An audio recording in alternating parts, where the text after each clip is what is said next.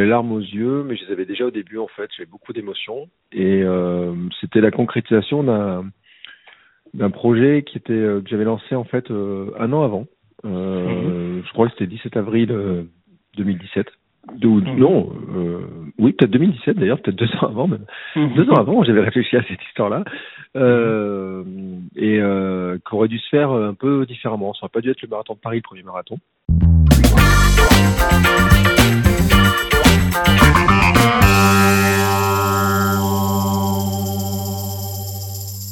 C'est sûr que pour les gens, ça les impressionne quoi. Euh, quand tu dis ouais, je faisais, euh, tu faisais quoi 107 Ouais, non, c'est pas vrai. bah tu- Bah, je si. courais pas. Ah bon? Je faisais Ouais. pas de vélo. Bah ouais, non. Et, donc. euh,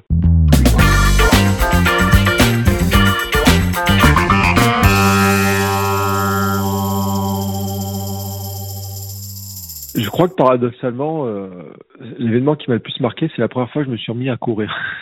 Oui. Euh, pour- en fait, quand je me suis mis, euh, quand donc je t'ai raconté que l'histoire là, je, avec un pro, avec mon sur la plage, mon iPod, avec Mhm. courir et que j'ai j'ai un peu plus. Mhm. Donc après, je perds du poids, je, je commence à aller au sport, le HIIT, le fitboxing et tout. Et il y avait un, le coach était un, moi je me mettais toujours au premier rang quoi, en disant euh, tant qu'à s'inscrire, autant y aller à fond.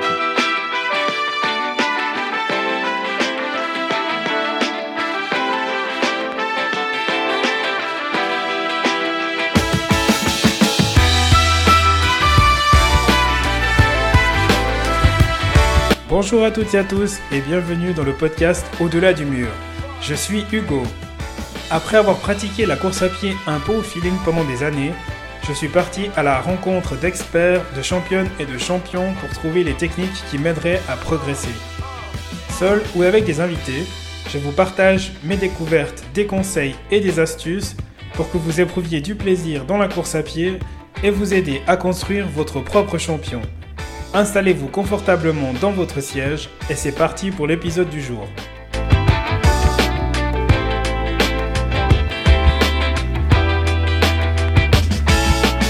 Ça fait un peu plus d'un an que je suis le compte Instagram de Bertrand.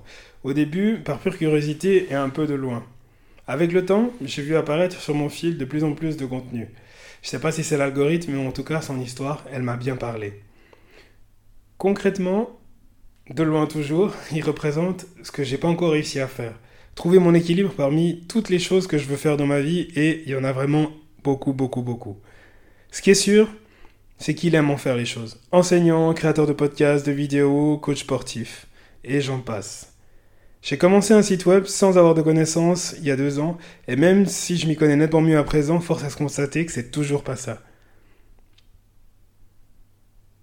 Or, lui, il a un site web, il a un podcast, il a une chaîne YouTube. En fait, non, il n'a pas un podcast, il a plusieurs podcasts. On ressent aussi en lui, quand on discute, un besoin constant de transmettre ses connaissances. Bertrand, il a découvert le sport sur le tard, après avoir suivi un rééquilibrage alimentaire. Tout aurait commencé à l'approche de la quarantaine, et maintenant, il a 46 ans, et il s'apprête encore à relever de nouveaux défis. Quand j'ai pris contact avec lui pour savoir comment il s'était pris, et surtout s'il était d'accord de le partager dans mon podcast, il a tout de suite accepté ma demande sans me connaître. Sans dilan sur la générosité du hamster. Je vous laisse entre de bonnes mains, et je vous propose de transmettre les commandes à Bertrand. Bonne écoute. Je vais commencer par euh, bon anniversaire avec un jour de 4 ans de marathon. Ouais, merci. J'ai vu ta photo euh, sur Instagram hier, c'était c'était vraiment cool. Et puis, euh, je te proposerais, si tu es d'accord, du coup, de plutôt que de commencer par le début, bah, de partir, euh, de raconter ce qui s'est passé ces quatre dernières années, en fait. Comment ta vie elle a changé ces quatre dernières années. Et puis ensuite, on repartira sur comment ça a commencé. Ça te va? Ouais, ça marche. Génial. Donc on est le euh, 14 avril 2019. Tu es finisher sur le marathon de Paris pour la première fois. Comment est-ce que tu te sens? Euh, au moment de finir, euh, ému. Euh, j'ai les larmes aux yeux, mais je les avais déjà au début en fait. J'avais beaucoup d'émotions et euh, c'était la concrétisation d'un d'un projet qui était que j'avais lancé en fait un an avant. Mhm. Je crois que c'était 17 avril 2017. Mhm. Non, oui, peut-être 2017 d'ailleurs, peut-être deux ans avant même. Mhm. Deux ans avant, j'avais réfléchi à cette histoire-là euh, et euh, qu'aurait dû se faire un peu différemment. Ça n'aurait pas dû être le marathon de Paris, le premier marathon. Mais euh, finalement, c'était bien que ce soit le marathon de Paris. Voilà, c'était euh, donc j'étais content que ça se termine cette histoire-là, euh, mais je savais pas en fait ce qui allait se passer derrière. Et d'ailleurs, je l'ai même mhm. pas prévu, j'ai pas réfléchi. Enfin, voilà, j'ai fait un gros blues derrière, hein, donc euh, mhm. j'ai failli arrêter de courir. Enfin, arrêter. J'ai pendant 15, trois semaines, un mois, deux mois, j'ai pas mhm. couru euh, parce que j'avais pas prévu ce qui allait se passer derrière. Et, et c'est un truc que je sais maintenant avec l'expérience, mais à l'époque pour moi, c'était l'aboutissement. Le marathon a été l'aboutissement. J'avais terminé mon, mon projet, en fait. Et mon, grand projet était terminé, en fait. Ouais, ouais. Tu te rendais pas compte que c'était euh, la, la, porte ouverte sur, sur la suite, en fait. Euh effectivement, ta, ta, vie, je dirais, elle a été bouleversée à ce moment, enfin bouleversée. Euh, ta perception du sport a été bouleversée à ce moment-là. C'est intéressant que tu parles de ce fameux blues parce que euh, une, fois qu'on qu'on a un, un, grand objectif comme ça, on le, on le pense pendant des années. C'est vrai que quand tu arrives au bout, si t'as pas prévu la suite, c'est quand même assez délicat. Et du coup, comment est-ce que tu tu t'en es ressorti, tu t'es patouillé pour euh, ressortir la tête de l'eau?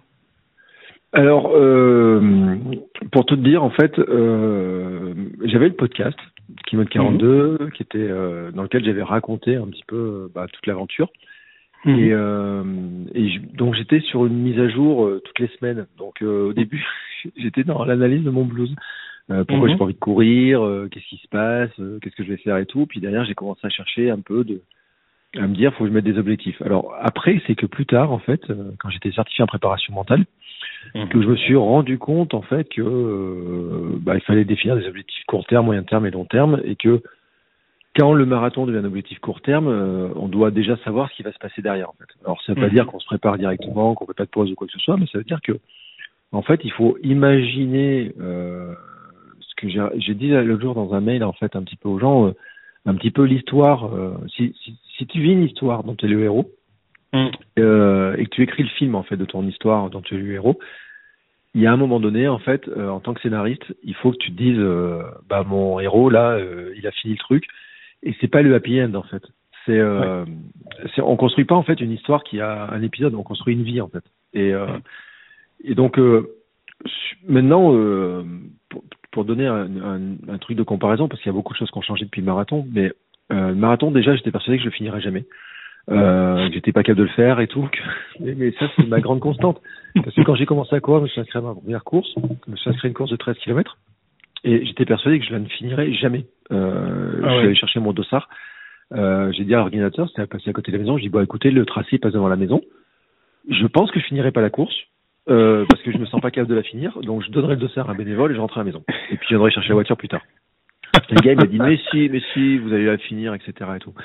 Et en fait, moi j'ai euh, mes débuts de course ont été beaucoup marqués par ce, cette impression en fait de déjà de pas savoir ce que je faisais, de de me sentir lent, de me sentir mhm. incapable, de d'avoir peur, de et tout ça en fait a beaucoup changé euh, mhm. parce que j'analyse beaucoup, j'ai fait de la préparation mentale pour moi, pour euh, pour les gens que j'accompagne maintenant en préparation mentale Mmh. Et, euh, et on travaille aussi sur cette histoire de dire, euh, ben, en fait, on, il y a, y a, beaucoup de gens qui, qui disent ouais, on, on, fait un marathon, euh, on fait une entreprise, c'est un projet one shot, etc. Puis qui, qui se projettent pas sur ce qui va se passer derrière. Et en fait, mmh.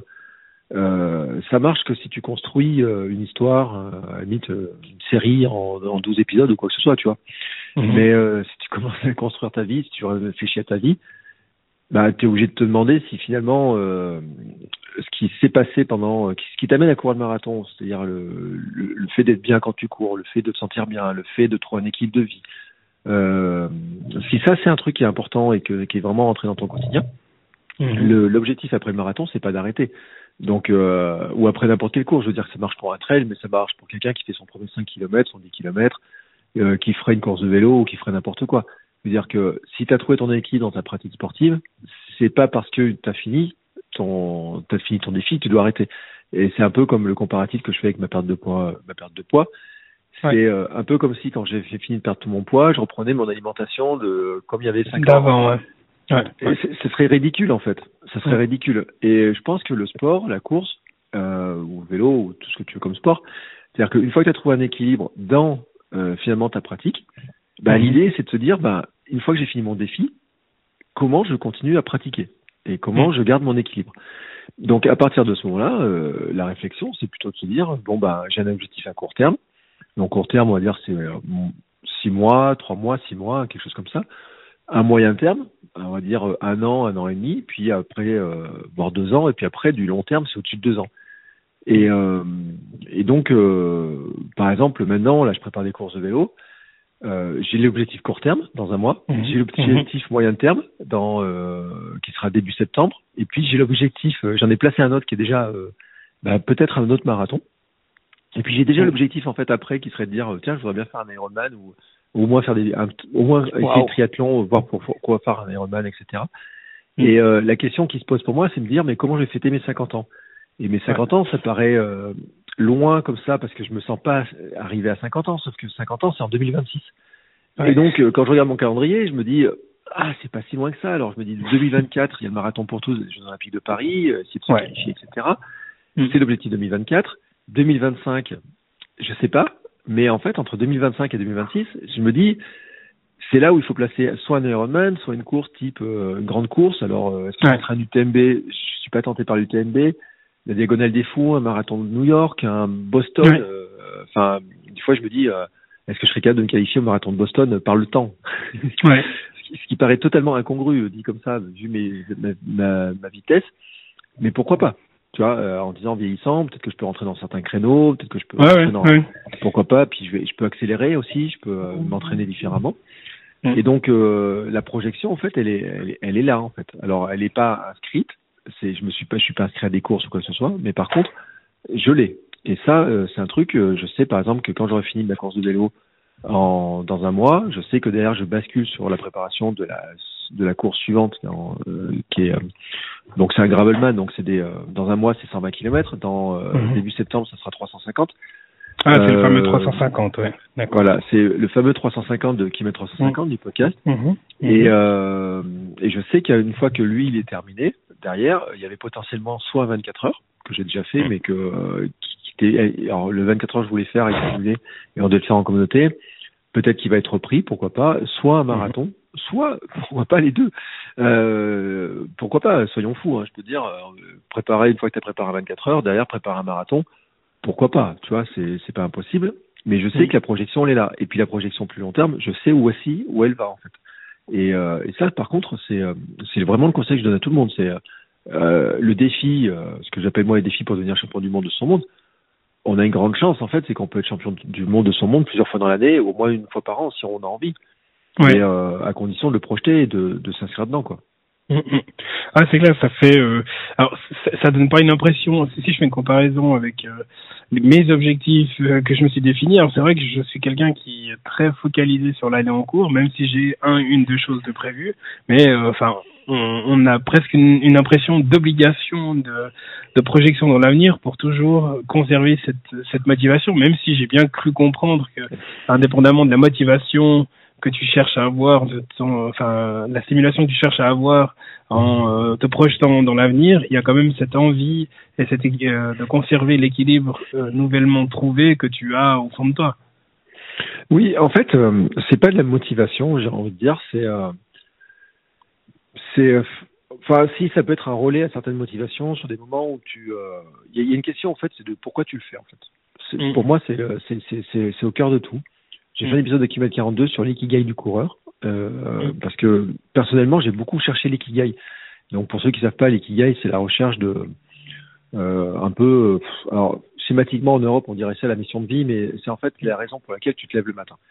Et, euh, et donc la raison pour laquelle tu mettrais tes baskets tous les jours, par exemple. Tu vois, c'est Ouais. un truc où, qui- mais qui va là pour quelqu'un qui irait à la salle, quelqu'un qui, quel que soit le truc que tu fais en fait.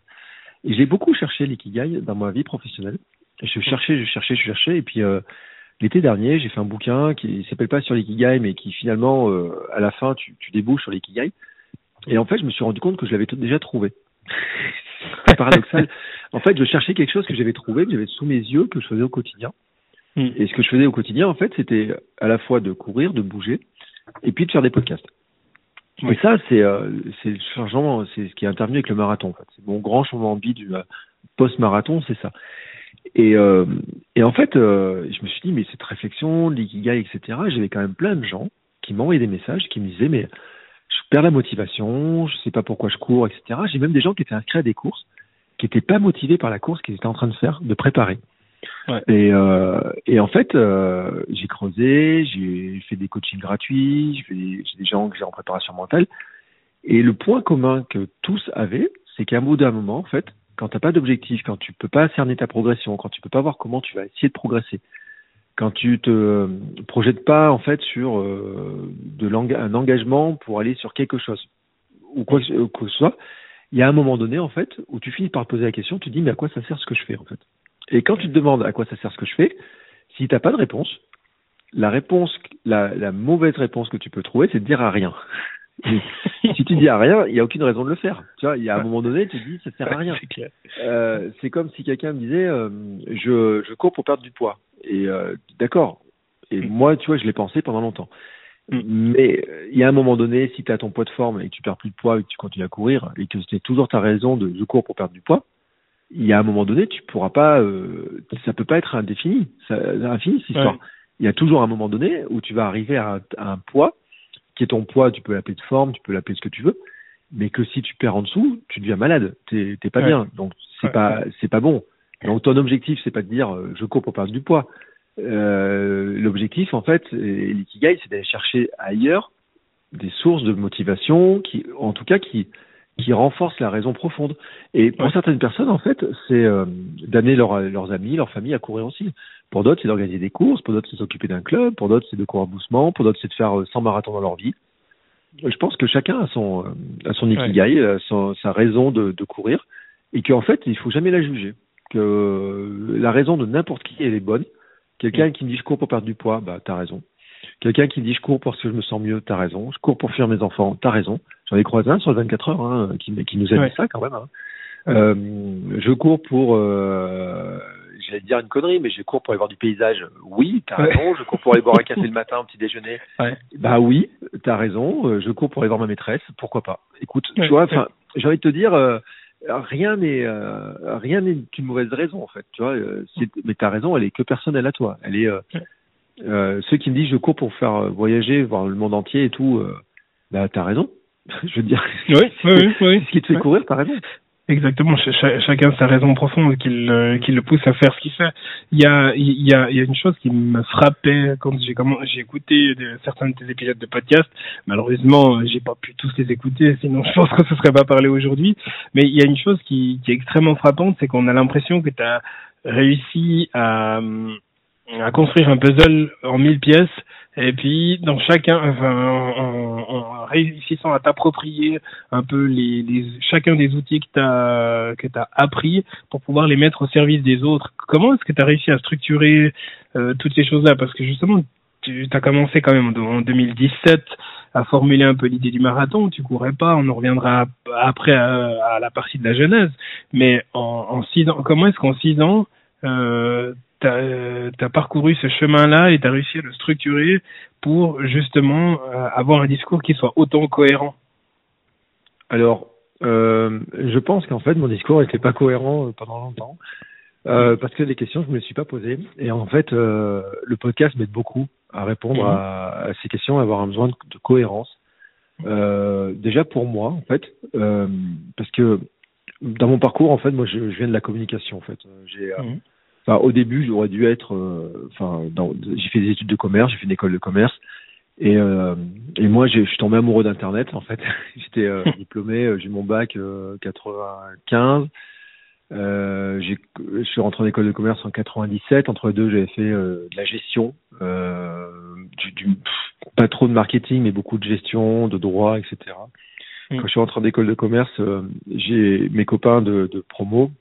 Enfin, je mets, des guillemets parce que c'était pas vraiment, j'étais pas très intégré en fait dans le monde de, de l'école de commerce, mais tous mes amis de promo, on va dire, tous mes, euh, mes collègues, euh, partaient faire des stages soit dans des entreprises, genre des banques, soit dans du conseil pour ceux qui voulaient faire de, de, la finance et tout, soit ils vendaient, ils allaient chez Coca-Cola, Mars et compagnie pour d'autres sociétés comme ça en fait pour faire le tour des des magasins, pour mettre des palettes en rayon, pour vendre plus, vendre plus, vendre plus, vendre plus.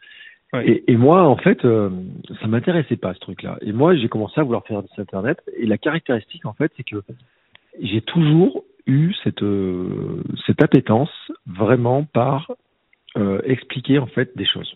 C'est mhm.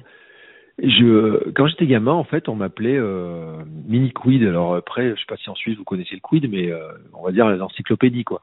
Oui. oui. C'est-à-dire que c'est comme si tu me donnais une encyclopédie, je lisais une page et puis elle reste en mémoire. Et puis à un moment donné, en fait, je vais aller la ressortir si elle devient intéressante dans le contexte. Mhm. Euh, et en fait, ça, c'est l'entraînement. C'est, euh, je pense, qu'il y a une capacité de départ qui est euh, la mémoire, parce que tout le monde me mhm. dit, et ma maman m'a toujours répété que j'avais beaucoup de mémoire, etc. Puis je constate aussi que ma fille a énormément de mémoire et que ça nous aide beaucoup. Euh, c'est, euh, enfin, ça nous aide. en tant que père, en tant que papa, des fois, ça m'aide pas beaucoup parce qu'elle se rappelle de ces trucs. Exactement. Elle se rappelle pas. Mais à l'inverse, euh, c'est quand même très intéressant pour elle de se rappeler de, de plein de trucs. Comme moi, c'est, très intéressant. Mais, enfin, tu, en fait, je suis capable de m'intéresser à n'importe quoi. Tu me mets devant une télé avec un documentaire sur n'importe quel sujet, je suis capable de le regarder et je peux t'en, de ressortir euh, dans deux épisodes de podcast, à peu près, tu vois. Donc, c'est à peu près ce truc-là. Et ce, que, ce qui s'est passé, en fait, c'est que euh, dans, dans tout ce que j'ai fait en communication, les sites internet, etc., petit à petit, en fait, j'ai travaillé aussi sur euh, faire mon blog, euh, des, la vidéo sur YouTube, puis j'ai commencé le podcast en 2017. Et en donnant des conseils sur comment créer du contenu en ligne, comment créer sa marque personnelle, etc. Et j'ai toujours dit, et j'ai fait beaucoup d'enseignements aussi à la fac, j'étais prof de à la fac à une époque, j'étais maître de conférence et je disais toujours à mes, étudiants, la communication numérique euh, sur la marque personnelle, c'est facile. Il y a deux mots à se rappeler, c'est cohérence et congruence. Alors on dit comme ça, ça fait très scientifique, ça fait très euh, comme ça, ça, ça pétait, tu vois. Tu dis bam, cohérence et congruence, et te regarder là et tout, et tu leur dis en fait c'est facile, c'est euh, dire ce que je fais et faire ce que je faire ce que je dis. Voilà. Donc c'est je suis cohérent et je suis aligné en fait avec ce que je euh, avec ce que je entre ce que je dis et ce que je fais. Et en mm. fait, euh, à tel point d'ailleurs que j'en mets des preuves partout. C'est-à-dire que tu regardes mon compte Instagram, euh, je diffuse quasiment tous les jours est-ce que j'ai couru, pas couru, je publie quasiment tous les jours.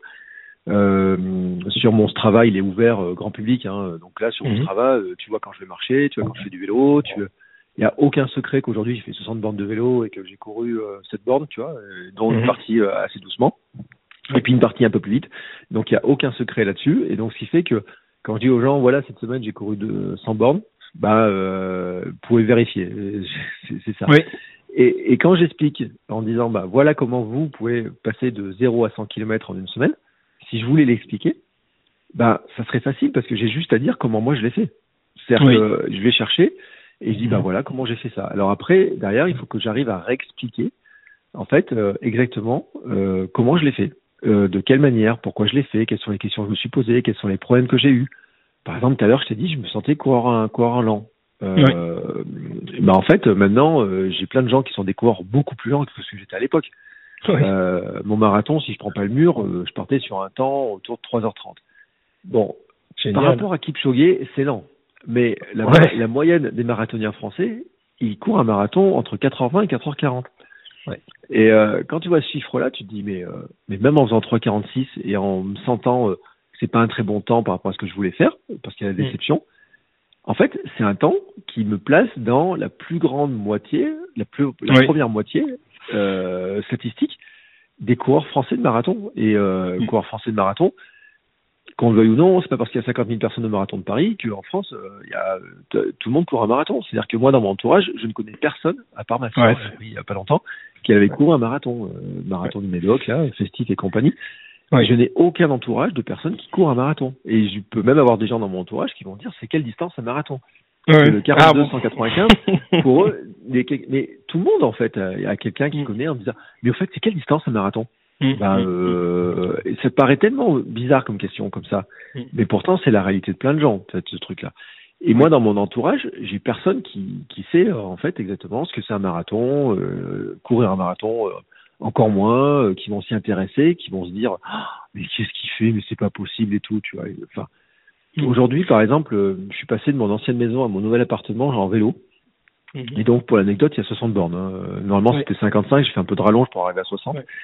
Et, euh, et, et, ma femme, euh, ma, donc ma belle-mère, future ex-belle-mère, on va dire maintenant, euh, a dit, euh, lui a posé une question, elle dit mais euh, ça paraît super loin d'aller comme ça. Donc j'habitais à côté de Clermont-Ferrand en Auvergne, et maintenant je suis toujours en Auvergne, mais je suis à Vichy. Donc je suis remonté un peu vers le nord et tout, et, et elle me dit mais elle lui dit mais, mais, il a dû mettre un temps incroyable, c'est super loin en fait tout. Alors il y a 55 km. Alors moi je l'ai fait en gravel. Vent de face, j'ai mis 4 heures en faisant des pauses déjeuner, en m'arrêtant dans une boulangerie, en mangeant mon sandwich, en faisant des photos, en m'embourbant dans la boue à un moment donné, je pouvais plus avancer, etc. C'était une belle balade. C'était une balade qui me permet de préparer en fait un gravelman. Et le gravelman, en fait, j'ai 24 heures pour finir 120 km. Et donc, tu vois, je me dis en 4 heures, je fais 60 bornes. Même ça si va aller. Euh, je double le truc, ça fait 8 heures. Même si avec la fatigue, les pauses, etc., je me dis si je fais en 10 heures, c'est le 13 mai, c'est les jours les plus longs de l'année ou presque. Euh, -hmm. Ça part le matin à 8 heures, le soir à 8 heures, à 20 heures, je suis rentré. Tu vois, ça ferait une belle aventure. Et, Ouais. euh, et de toute façon, je vais pas le, je vais pas le rouler à toute vitesse pour faire le meilleur temps. Je vais le rouler pour pour le terminer, mon truc. Donc je me dis, Oui. ma, ma balade du jour, elle est intéressante. Et demain, je vais en faire une qui ressemblera un petit peu. Alors, je ne retourne pas dans l'autre sens. hein. Je fais pas, je fais pas le retour. euh, Ouais. non, je, là, je fais pas le retour. Maintenant que t'es installé, exactement. Tu vas découvrir Non, parce cette qu'il y avait, euh, il y avait un projet en fait au départ qui était de dire, euh, et, euh, en fait, ce qui se passe, c'est que moi j'ai un, un truc, c'est qu'il me faut des objectifs en fait, un petit peu sympa, tu vois, pour euh, pour rouler, pour courir et tout. Euh, par exemple, euh, j'avais un, un gars qui, qui, qui, est un, qui est un copain maintenant qui a, qui s'est mis à vendre des euh, que je connaissais pas, que j'avais rencontré sur un marché, qui a une moto avec un sidecar et à l'intérieur du sidecar, il a aménagé un truc avec son papa et il met des machines, à café. Et en fait, il fait du café de spécialité de très bonne qualité. Et en fait, il allait sur les marchés. Alors, il y avait un marché qui était à euh, 3 km de la maison, il y a un marché qui est à 9, il y a un marché qui est à 13, il y a un marché qui est à 17 km. Et, euh, et je lui ai dit, ben écoute, euh, moi, ce qui m'intéresse, en fait, je vais venir euh, boire mon café chez toi, je vais manger un cookies et puis je vais rentrer à la maison. Alors, à 3 km, c'est facile. Et puis, euh, le dimanche, donc c'était celui qui était à 9. Et j'ai dit un jour, j'ai dit, tiens, je vais tenter le coup, je vais voir un tout. Et je pars trop le matin, je reviens et tout, tu vois. Je me dis, bah tiens, en allongeant un peu, je peux presque faire un semi-marathon. Et ben, faire un truc comme ça pour préparer, par exemple, un marathon, c'est intéressant, tu vois. Et Ouais. euh, au lieu de dire, euh, je tourne sur une boucle de 10 km, je la fais deux fois, etc., au lieu de chercher des chemins, ben, je me donne cet objectif-là. Et alors, ce que j'ai fait, c'est que j'ai fait la même chose pour le vélo. Je me suis dit, tiens, pour le vélo, je vais faire la même chose. Et l'anecdote, c'est que il y a, ouah, il y a 10 ans de ça, peut-être un peu moins maintenant, euh, un peu, ouais, dans ces zones-là, il y commencer. J'étais enseignant à Vichy, justement, là où maintenant Tiens je suis donc. installé. Et euh, j'avais une, il y avait un, justement un, un café, euh, enfin qui fait de la torréfaction, qui a un peu la même philosophie. Et, euh, et donc j'y allais, j'adorais y aller en fait. C'est-à-dire que le matin, je descendais du train, je m'installais là-bas, je travaillais un petit peu, je tapais des, des textes sur mon ordinateur, mes pieds de blog, etc. Et puis euh, un jour, j'ai dit bah tiens, euh, ce serait sympa d'aller boire un café en partant de la maison. Donc en me disant tiens, je vais faire 55 km. Si je me sens capable, je fais le retour, ça fait 110 et ça me préparera mon première, euh, ma première, euh, mon premier euh, échéance de 120 km que je dois faire en mai. Oui. Si je me sens pas, je reviens en train. Tu vois, je fais le retour Exact. Ouais, Voilà. exactement. en me disant je peux faire ça. Et donc euh, c'était mon projet. Et puis finalement, entre temps, j'ai déménagé à Vichy. Et donc maintenant, je suis à, pour l'anecdote, je suis à 400 mètres là, du fameux café. Mais j'y suis pas allé aujourd'hui, j'ai pas eu le temps d'y aller, mais je vais, je vais, je vais faire un tour dans la, la semaine prochaine. Et, euh, et donc euh, maintenant, l'histoire, c'est que si je veux aller boire mon café chez le fameux euh, gars avec sa moto, chez Luc, Ouais. il s'appelle le Willy Break, euh, avec, sa, si, avec sa moto, et ben maintenant, je dois faire 55 bornes pour aller le voir. Et si Ouais. je fais le retour, ça fait 110. Alors, je vais attendre qu'il fasse beau. Mais je me dis que c'est pas impossible à faire, tu vois. C'est le genre de truc, je me Ouais. dis, Ah, j'avais prévu de le faire dans un sens, je peux le faire dans l'autre sens, en travaillant les boucles, en voyant un petit peu. Mm. Euh, là, j'ai vu le chemin. euh, En plus, j'avais un sac de 6 kilos sur le dos parce que j'avais des petits trucs à trimballer, des petites affaires à trimballer, tu vois. J'avais mes baskets de course à mettre dans mon sac, Ouais. j'ai mis mes chaussures automatiques. Enfin, euh, plein vent, euh, avec le vent de face, puis de côté et tout. euh, Aujourd'hui, ça n'a pas été. euh, je, je pense que je peux aller, euh, tu vois, j'avais estimé, je pouvais faire en 2h30 au départ, le, le parcours. Mm. Et euh, mais en changeant de parcours, il y a un endroit où je suis passé où, où j'ai pris les trucs qui étaient montés le plus. Il y a un endroit où je pensais que, tu vois, enfin, mon, parcours est pas optimisé pour ça. Mais je veux dire que globalement, euh, ça, en, plaçant des objectifs comme ça, tu peux t'amuser.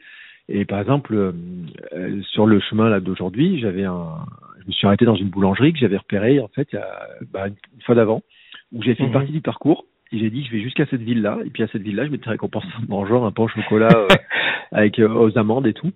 Et ben là, euh, je me suis, ben, je me suis rappelé, j'y suis arrivé, hop, j'ai pris mon petit pain au chocolat d'amandes, et puis j'ai mangé un peu plus loin sur la route, je l'ai fini en arrivant ici, tu vois, etc. C'était ma récompense, qui était, euh, qui était pour moi en fait symbolique, en fait. Vraiment, tu vois, c'était le truc. Euh, J'aurais pu aller boire un café, mais c'était un peu tard pour aller boire un café.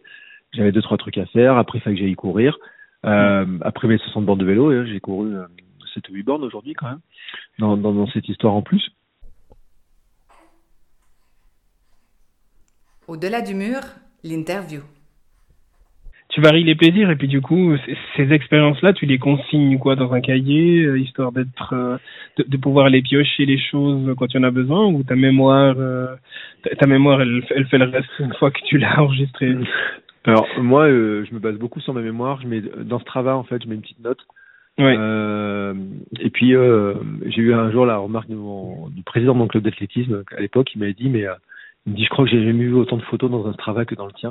ouais, mais en, fait, j'ai pris une un truc, c'est que quand j'ai commencé, quand j'ai appris le sport, en fait, j'ai fait euh, je faisais un selfie à chaque sortie, en fait. Euh, chaque euh, sortie running, chaque séance de sport, parce que j'ai fait du fitboxing, j'ai fait du hit, mhm. j'ai fait de la natation et tout. Et à chaque fois, je faisais une photo. Euh, au début, un petit peu pour dire aussi sur, tu vois, sur Instagram et tout. Euh, tiens, j'ai fait ça, etc. Mais aussi pour en garder une trace dans mon journal et mhm. euh, dans un journal numérique et je gardais une trace avec euh, qu'est-ce que j'ai fait comme activité mais je notais aussi mes repas à l'époque je notais plein de trucs comme ça donc j'avais une vraie documentation maintenant je l'ai moins mais par contre j'ai gardé le truc du selfie donc euh, dans mon téléphone je dois avoir quelque chose comme 5 ou 6 000 selfies en fait tu vois ouais. mais ce qui retrace en fait alors je partage toujours les mêmes parce que je partage celui qui a il y a 10 ans où j'en faisais 107 kilos ouais. je partage c'est sûr que tu vois, je fais l'autre jour je me suis pesé, j'étais à 78 kilos c'est sûr que pour les gens, ça les impressionne quoi. Euh, quand tu dis ouais, je faisais, euh, tu faisais quoi 107 Ouais, non, c'est pas vrai. bah, bah, je courais pas. Ah bon? Je faisais pas de vélo. Bah ouais, non. Et, donc, euh, tu vois, moi, j'ai un truc qui, je vois beaucoup de coachs sportifs qui donnent des conseils aux gens, en disant il faut faire ci, il faut faire ça, etc. Et, et qui n'ont jamais connu cette situation-là de ne jamais faire de sport, tu vois, quand on fait, fait ça, etc. Mhm. Et, euh, et moi, je peux dire, bah écoute, euh, reprendre le sport à 40 ans, je sais ce que c'est. Avec euh, avec un poids, euh, obésité. Euh, alors, j'étais même pas en obésité modérée, j'étais passé au-dessus du chiffre d'obésité par rapport à l'IMC. Oui. J'étais en début de obésité, alors pas morbide, hein, mais sévère, sévère ou quelque chose comme ça. Ouais. Ouais. Donc donc avec un IMC qui était largement au-dessus de 30, etc. Mhm. Mhm. Et donc je sais ce que c'est en fait, la difficulté. Je sais ce que c'est de courir un jour sur la plage où tout le décor a l'air parfait, où c'est tout a l'air nickel, etc. Et puis euh, qu'en fait, euh, il y a un moment donné, tu te dis mais euh, mais merde, qu'est-ce que je fous là quoi? Je, je n'avance pas, je n'arrive pas à courir.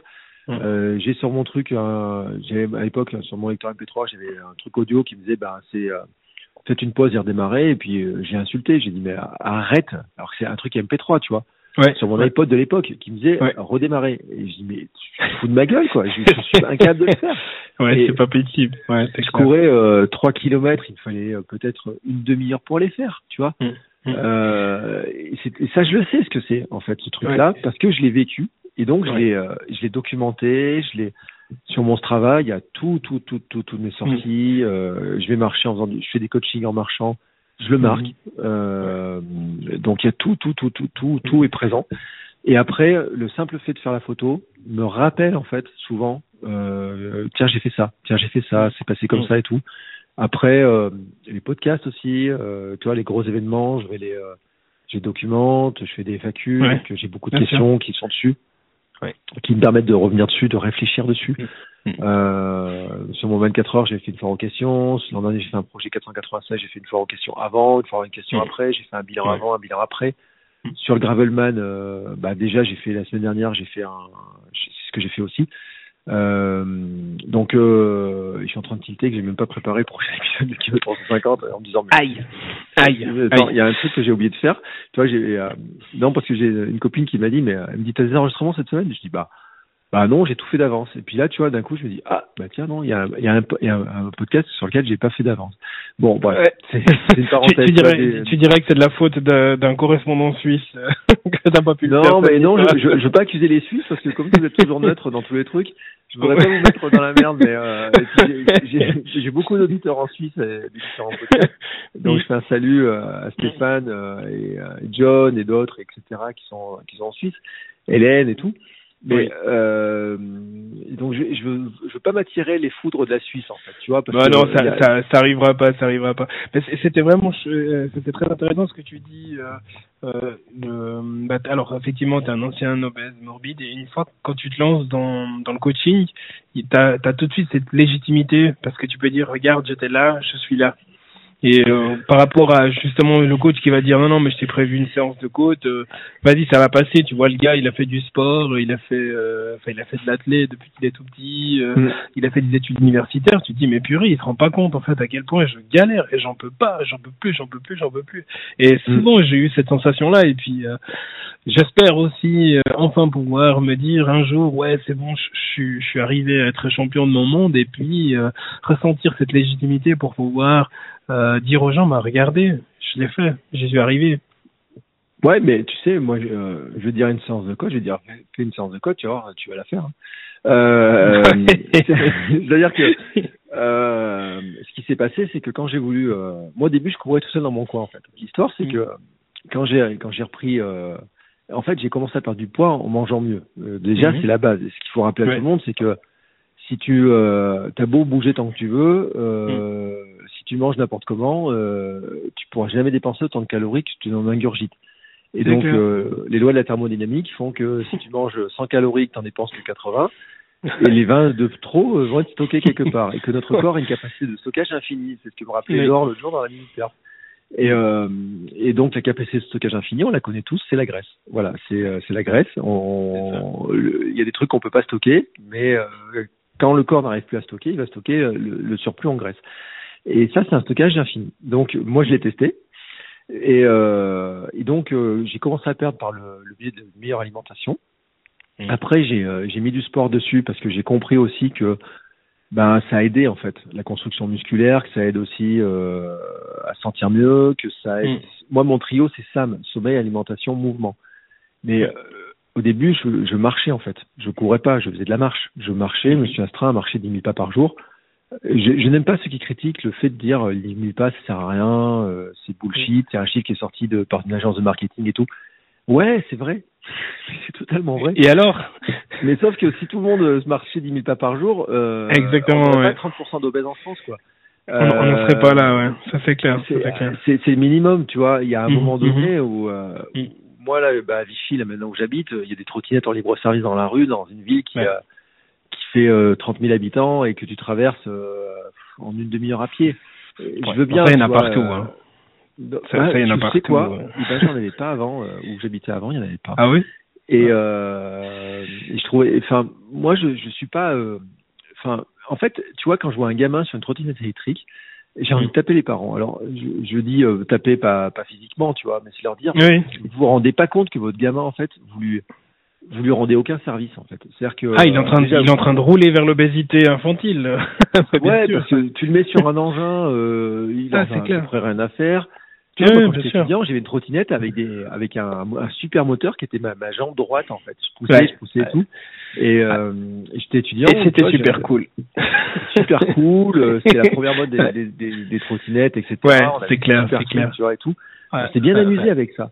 Et, Ouais. euh, et bon après j'ai totalement arrêté le sport donc je suis devenu un gros euh, un gros machin Mm. obèse avec des grosses joues etc tu vois j'étais euh, Mm. je dormais pas donc je testais, je testais tous les anticernes possibles pour voir comment je peux avoir une meilleure tête euh, à tel point d'ailleurs que je- j'en parlais sur mon blog j'étais euh, j'étais partenaire de marque de d'anticernes Ouais. parce que je, je savais tout et les Ouais. anticernes maintenant tu vois alors, en déménageant l'autre jour j'ai trouvé ma boîte d'anticernes que je testais il y en avait au moins 10 ou 12 tu vois Mm. les anticernes mais en fait je me suis rendu compte ça fait au moins 7 8 ans que j'utilise aucun anticerne Que as plus parce que j'ai compris que l'important c'était d'abord de dormir Alors il y a des Mm. moments où tu as du mal à dormir, ou euh, que, tu vois, cette semaine là, c'était une semaine très compliquée pour moi. J'ai Mm. dormi que 3-4 heures par jour, euh, par nuit, et je suis Wow. totalement crevé. Et je Mm. l'ai senti sur le vélo aujourd'hui, tu vois, et j'ai senti aussi dans Ouais. la course, etc. que euh, je vais pas pouvoir euh, tenir euh, à ce rythme-là super longtemps, qu'il faut que je dorme, etc. Tu vois, en déménageant, Ouais. pour les trucs que j'ai fait, c'est Mm. installer euh, un lit pour me dire euh, tout à l'heure, je m'allonge dedans et je dors. Tu vois, Ouais, c'est d'autre, tu bouges plus. ouais. je euh, voilà mais je veux dire que la base en fait elle est euh, elle est quand même autour de ça de ce trio sommeil alimentation mouvement et puis il faut rajouter une dose de mental et la dose de mental pour revenir à ton truc là sur la la, la, la truc de cote Mm. c'est qu'en fait je pense que n'importe qui est capable de faire une séance de cote c'est juste qu'en fait il faut savoir euh, déjà à quoi elle sert pourquoi tu l'as fait? Et je reviens à ce grand pourquoi de pourquoi tu l'as fait, parce que l'autre jour j'ai eu quelqu'un en coaching, et c'est pas un coaching sport, en plus c'est un coaching podcast, euh, de, euh, de, de, de quelqu'un qui, euh, qui, qui court aussi, qui prépare l'UTMB, et son entraîneur lui dit mais euh, tu vas faire un semi-marathon. Et qui commence à me dire mais pourquoi je fais ça, à quoi ça me sert et tout? Moi j'ai fait un WhatsApp, je lui dis mais, mais c'est vachement intéressant de faire un semi-marathon si tu prépares un- des grandes courses, des Ah, trails, c'est clair.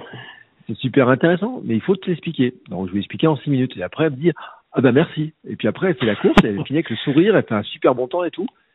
Et donc il y a un moment donné, tu vois, c'est de dire euh, n'importe qui peut faire une, séance de cote. Euh, si tu sais pourquoi, si tu sais quel est l'objectif, et puis euh, t'es pas obligé de faire la séance de cote en courant en fait. Euh, moi, il y a plein de gens qui disent de faire une séance de cote en disant bah non, tu montes en marchant, mais tu descends en courant. Ça reste une séance Ah ouais. de cote. Tiens, Bah, ouais, sûr. c'est vrai. Totalement. Non, mais totalement. je veux dire, je veux dire le, il y a, y, a, y a un truc qui est, qui est complètement aberrant euh, pour ceux qui font du trail, c'est que euh, il y a une, une logique qui est vraie, c'est que la, la, la montée gagne toujours, donc la montée te fera toujours marcher. C'est Mhm. systématique. Par contre, euh, tu sais que là où tu perds euh, beaucoup de temps et beaucoup de place et beaucoup d'énergie, de la fatigue, clair. de la casse musculaire, c'est la descente. Donc Mhm. si tu as un truc à préparer, tu peux t'entraîner à monter vite en mettant les mains, les mains sur les jambes, les genoux, etc. Ah, c'est clair. tu veux. Ouais, bien sûr, bien sûr. Mais par contre, tu vas t'entraîner à descendre. C'est-à-dire que Mm. là où tu vas te faire mal, c'est dans la descente. Euh, L'autre jour, euh, j'ai vu le profil d'une course, euh, j'ai fait l'épisode de, de 50 sur 2 km 42 sur ce sujet, en disant mais euh, attention, je dis euh, moi pour moi je serais toi, je m'entraînerai à descendre parce que le petit raidillon là, à mon avis, il va te faire mal. Celui-là, il va, Celui-là, celui-là, il va faire très très mal. hein. Ouais, tu vois, celui-là va te faire mal. Et puis c'est là aussi où tu vas te dégoûter parce que des gens qui courent vite en descente et que tu auras peut-être doublé en montée, etc. Et Ah, bien sûr, tu vas les trouver un peu lourdeaux parce que euh, Mm. ça m'est arrivé sur mon dernière course. Hein. J'ai- Mon dernier trail, moi je l'ai fait en minimaliste, hein. Euh, donc Mm. euh, une semelle de 8 mm. Ouais. Donc en descente, euh, forcément, euh, je vais pas m'écraser mon poids euh, Ouais. comme d'autres, hein, tu vois. Et je me suis fait doubler par un gars euh, format, euh, je sais pas, un, pousseur de bobsleigh quoi, peut-être, tu vois, un mec euh, ou un lanceur de poids quoi et qui descendait, mais je l'ai entendu arriver, c'est bam, bam, bam, avec des chaussures super épaisses, etc. Mais c'était Mhm. super efficace. Parce que Ouais, il a un stratégiquement, super amorti, c'est clair. l'amorti est Ouais. énorme, il peut faire Mhm. ce qu'il veut, il talonne tant qu'il veut. Stratégiquement, ça marche parce qu'il était devant moi à Mhm. l'arrivée. Alors que Ouais. sur plat, je le battais, sur mont en montée, je montais en marchant, il montait en courant, j'avais plus vite que lui. Et en descente, il m'a foutu une claque. Et alors après, euh, il y en a, il y en a un des deux, euh, ils étaient deux, il y en a un j'ai rattrapé sur le plat après. J'étais assez content. Et puis un autre, il était, une fois qu'il était lancé, tu vois, il était lancé, il avait une vitesse sur plat qui était assez intéressante quand même malgré tout. Et c'est ce que je dis souvent, je dis euh, à certaines personnes, je dis mais ce qui est intéressant en fait, c'est de monter en marchant. Et puis tu arrives sur le plat, tu relances et tu cours directement. Et puis tu as la descente, tu la cours. Parce que c'est là en fait où tu vas gagner du temps, tu vas prendre du plaisir, tu vas être logique. C'est pas de monter euh, en t'épuisant et puis une fois que tu es en haut, tu mets les mains sur les. Que Ah ouais. Ça mes séances de côte avec mon entraîneur. Un- le plus vite possible. Mm. Dans ce cas, tu travailles ta puissance, tu travailles la puissance de Bien ton sûr. cœur, ta puissance de tes jambes, ta musculature. Mais si tu prépares un trail, ton, ton objectif, c'est pas ça. Et donc, c'est ce que je dis aux gens, en fait. Je leur dis, non, mais la séance de côte, en fait, euh, si tu l'as fait comme euh, te dit bah, le fameux coach de stats là, qui dit euh, il fait des séances de côte parce qu'on lui a fait faire des séances de côte toute sa vie, je sais pas pourquoi, elle ne sert à rien. Si tu fais une séance de côte pour préparer un trail, tu vas la préparer de telle ou telle manière. Si tu fais une séance de côte pour développer ta puissance, tu vas la faire de telle manière.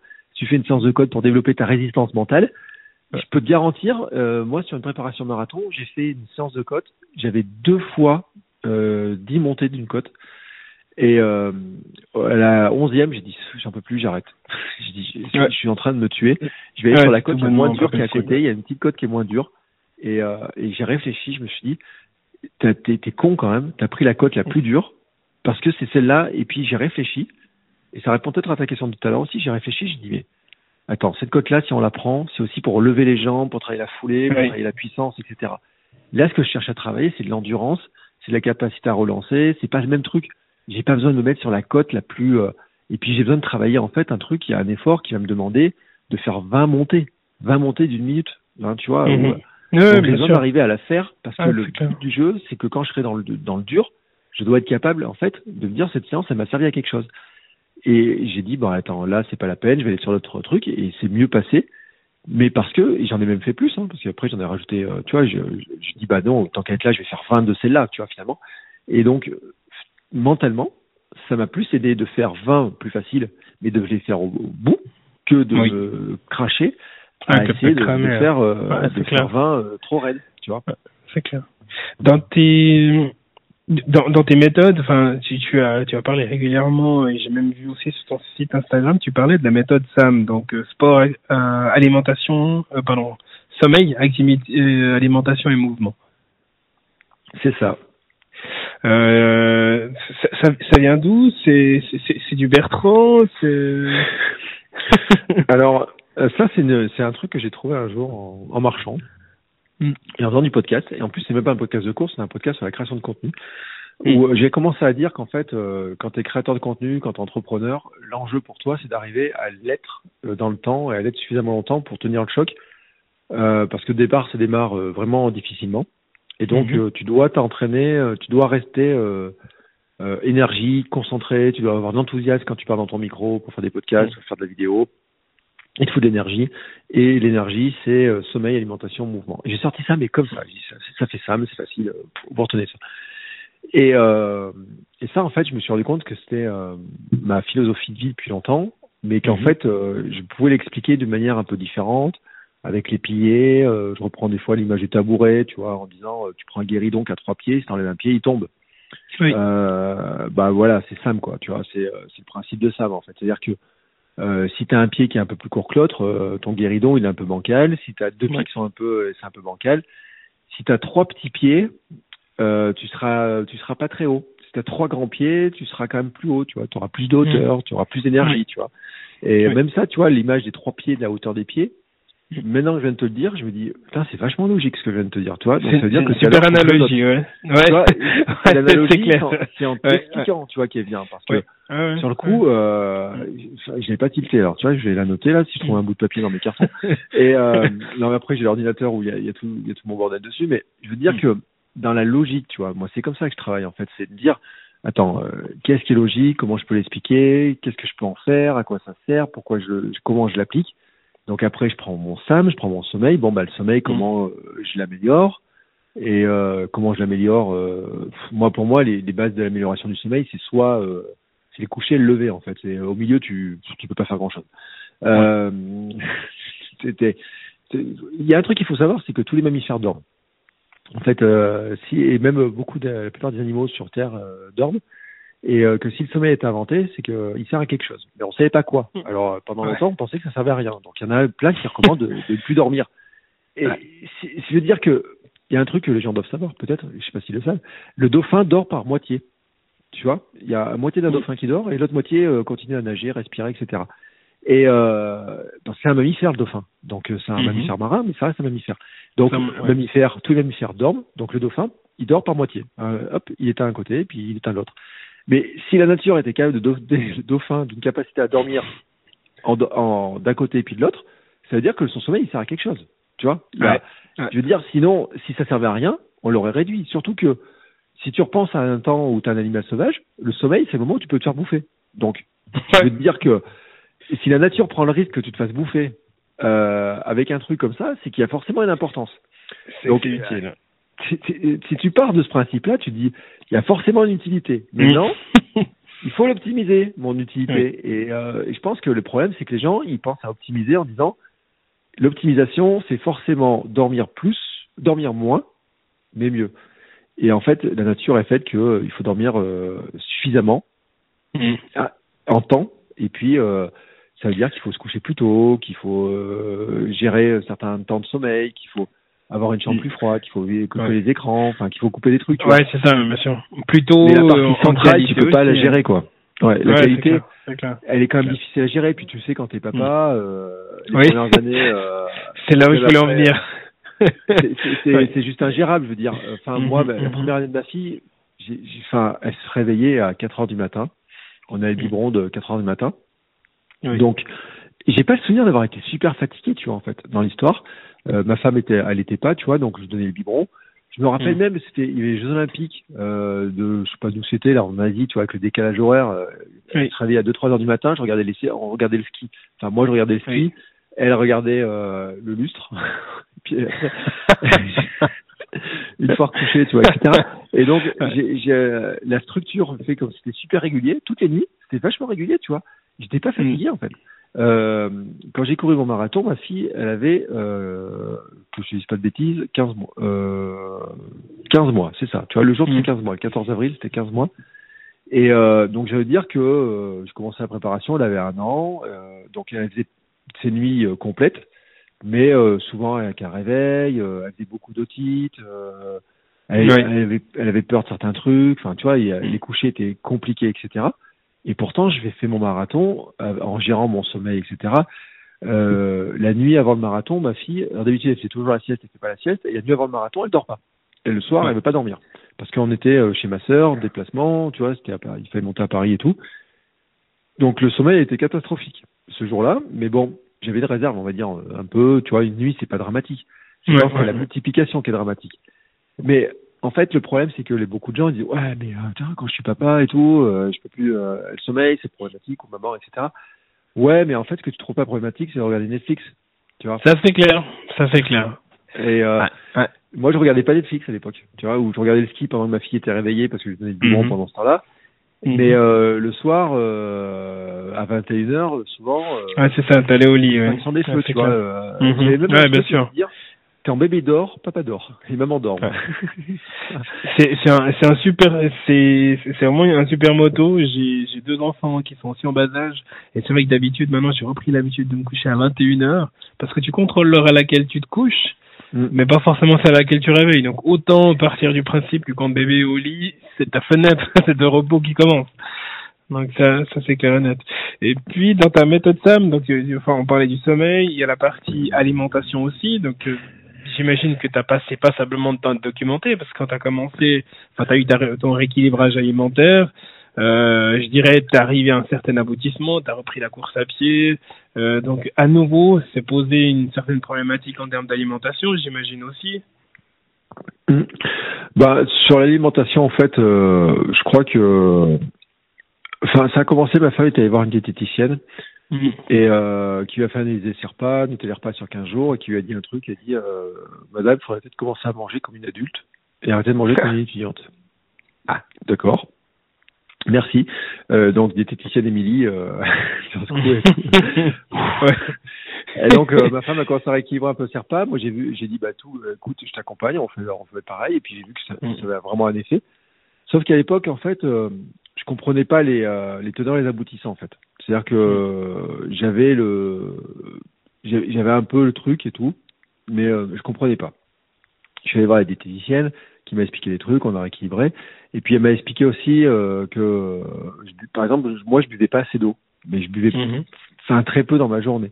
Et donc euh, ça me posait un problème, c'est que en fait j'avais soif et moi je croyais que j'avais faim, donc je mangeais. Mm. Et puis je me suis rendu compte aussi que euh, ce que je pensais être bien dans ce que m'avait transmis euh, ma mère notamment, c'était de dire euh, bah tu vois tu manges des féculents, des pâtes à midi, ça va te tenir. Ouais. Et bah qu'en fait des pâtes préparées par un restaurant ne sont pas des pâtes équilibrées parce que ce qui leur coûte le moins cher c'est de mettre des pâtes, ce qui leur coûte Oui. le plus cher c'est de mettre de la viande et au milieu de mettre de la tomate ou de la crème. Le problème, c'est que c'est la proportion. Et en fait, Oui. euh, j'ai déconstruit un petit peu tout ça, tu vois. Et puis euh, j'ai dit, ben, en fait, euh, euh, j'en ai parlé avec la diététicienne. J'ai dit, mais euh, il faudrait faire quoi? Ben, Elle m'a dit, il faudrait euh, rééquilibrer euh, le plat de pâtes. Ah bon, d'accord. Alors dans un restaurant, c'est pas possible. Mais par contre, je me suis rendu compte. Euh, j'ai fait une expérience. J'ai dit, bah tiens, euh, à côté de la fac, j'ai Subway à l'époque. Et j'ai dit, euh, est-ce que je peux manger Subway en mangeant équilibré? Alors était ici, elle m'a regardé un peu d'un rose de l'œil. Et Je dis, bah, je vais faire un test. Et donc après, j'ai pris la carte de Subway, et puis j'ai vu qu'il y avait du pain complet, j'ai vu du poulet, j'ai vu de la salade, j'ai vu ça et tout. Et j'ai dit, bah tiens, quand je vais aller la prochaine fois, je vais leur demander de me faire le sandwich, en fait, avec le pain complet, avec euh, du poulet, avec de la salade, euh, tu vois, tous les accompagnements, salade, légumes, etc., sans sauce. Et donc j'ai fait ce truc-là, en fait. Et je suis retourné voir la diététicienne et je dis, euh, t'en penses quoi? Elle me dit, bah c'est nickel. Et donc là, tu te dis, même quand tu manges dans un truc type Subway qui est qualifié de fast-food, Ouais, euh, et, et sachant que Subway quand même a, a fait sa pub pendant des années sur le fait que si tu mangeais Subway chez tous les jours, tu peux perdre du poids. Euh, avec mes étudiants, on, je leur montrais la pub. Et ce qui est vrai en fait, c'est qu'il y a vraiment un mec, euh, je crois qu'il est au Canada, qui a, ou aux États-Unis, puis les Canadiens ont fait une pub avec ça, en montrant que le mec il, euh, il perdait du poids, donc ça se trouve sur internet hein, facilement. Ouais. Mais c'est possible à condition, et à l'époque, ce boy peut-être, euh, tu vois, dans la pub, ils font croire qu'ils donnent des conseils nutritionnels sur comment faire un sandwich équilibré. Euh, ce qui n'est pas le cas parce que c'est des serveurs étudiants, enfin voilà. Mais je veux dire que logiquement, quand tu composes ton plat dans un truc type euh, euh, un self-service, euh, type euh, des un truc comme ça, tu Mm. pourrais te dire que tu peux rééquilibrer. Et donc à partir de là, tu vois, moi j'ai, j'ai, je me suis documenté, je me, je me suis intéressé aux protéines, je me suis intéressé euh, aux protéines végétales beaucoup, je me suis intéressé aux différentes familles euh, d'aliments, etc. Et j'ai fait des tests en fait. Et euh, le test le plus concluant pour moi, c'était de dire en fait, je peux revisiter tous mes plats que je fais.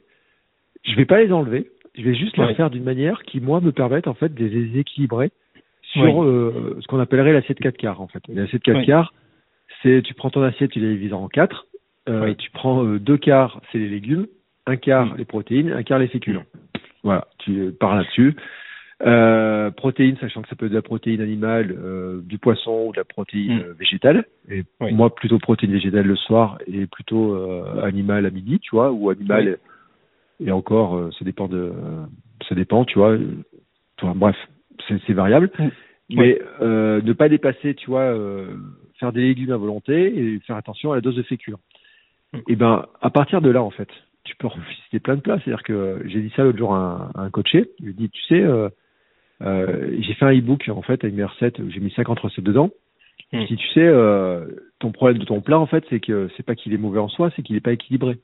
Je dis, regarde ma moussaka, par exemple. Et ben, euh, dans la moussaka, il y a euh, 50% de légumes. Alors que tu vas dans une moussaka du commerce, tu prends la liste des ingrédients de la moussaka du commerce, ou les lasagnes. Le pire, c'est les lasagnes. Tu prends les lasagnes du commerce. Euh, c'est bon les lasagnes du commerce, mais le premier Ouais. ingrédient dans les lasagnes du commerce, c'est les pâtes. Ouais. Alors que ça devrait être le troisième ingrédient en quantité. Parce que le premier ingrédient, ça devrait être marqué tomates et légumes. Euh, mais le problème, c'est que les marchands de lasagne, déjà, les gens les aimeraient pas. Et puis, euh, les marchands de lasagne, ça leur coûterait trop cher. Il faudrait qu'ils fassent des lasagnes. Ouais, c'est clair au niveau matière première. Mais c'est Voilà. très intéressant ce, ce, ce côté euh, pas révolutionner ton assiette pour avoir justement des, des habitudes qui changent dans la durée, mais plutôt faire une évolution de ce que tu manges. Et c'est comme ça qu'effectivement tu peux avoir des habitudes euh, qui tiennent toute la vie. Euh, à chaque fois que je, je reçois ou que j'interviewe un invité, je les soumets à la redoutable séquence des 10 questions auxquelles il faut répondre le plus rapidement possible. Le but c'est de rigoler un petit peu quand même, euh, étant donné les différences géographiques. Et puis, euh, du coup, je me suis dit, bah, les- le questionnaire, il va poser, euh, enfin, il- ça ça sera basé sur la Suisse. Donc, on va tester tes connaissances, euh, des croyances sur les Suisses ou alors sur tes connaissances de la Suisse. Je sais pas à quel point euh, t'es bien, mais les gens qui te suivent en Suisse, en tout cas, vont t'écouter euh, d'une oreille très très attentive. Mm. Est-ce que tu es prêt à passer sur le grill Bertrand? Bah, écoute, euh, je connais pas grand chose de la Suisse, mais euh, si je dis des conneries, excusez-moi. Génial. Au-delà du mur, sur le grill.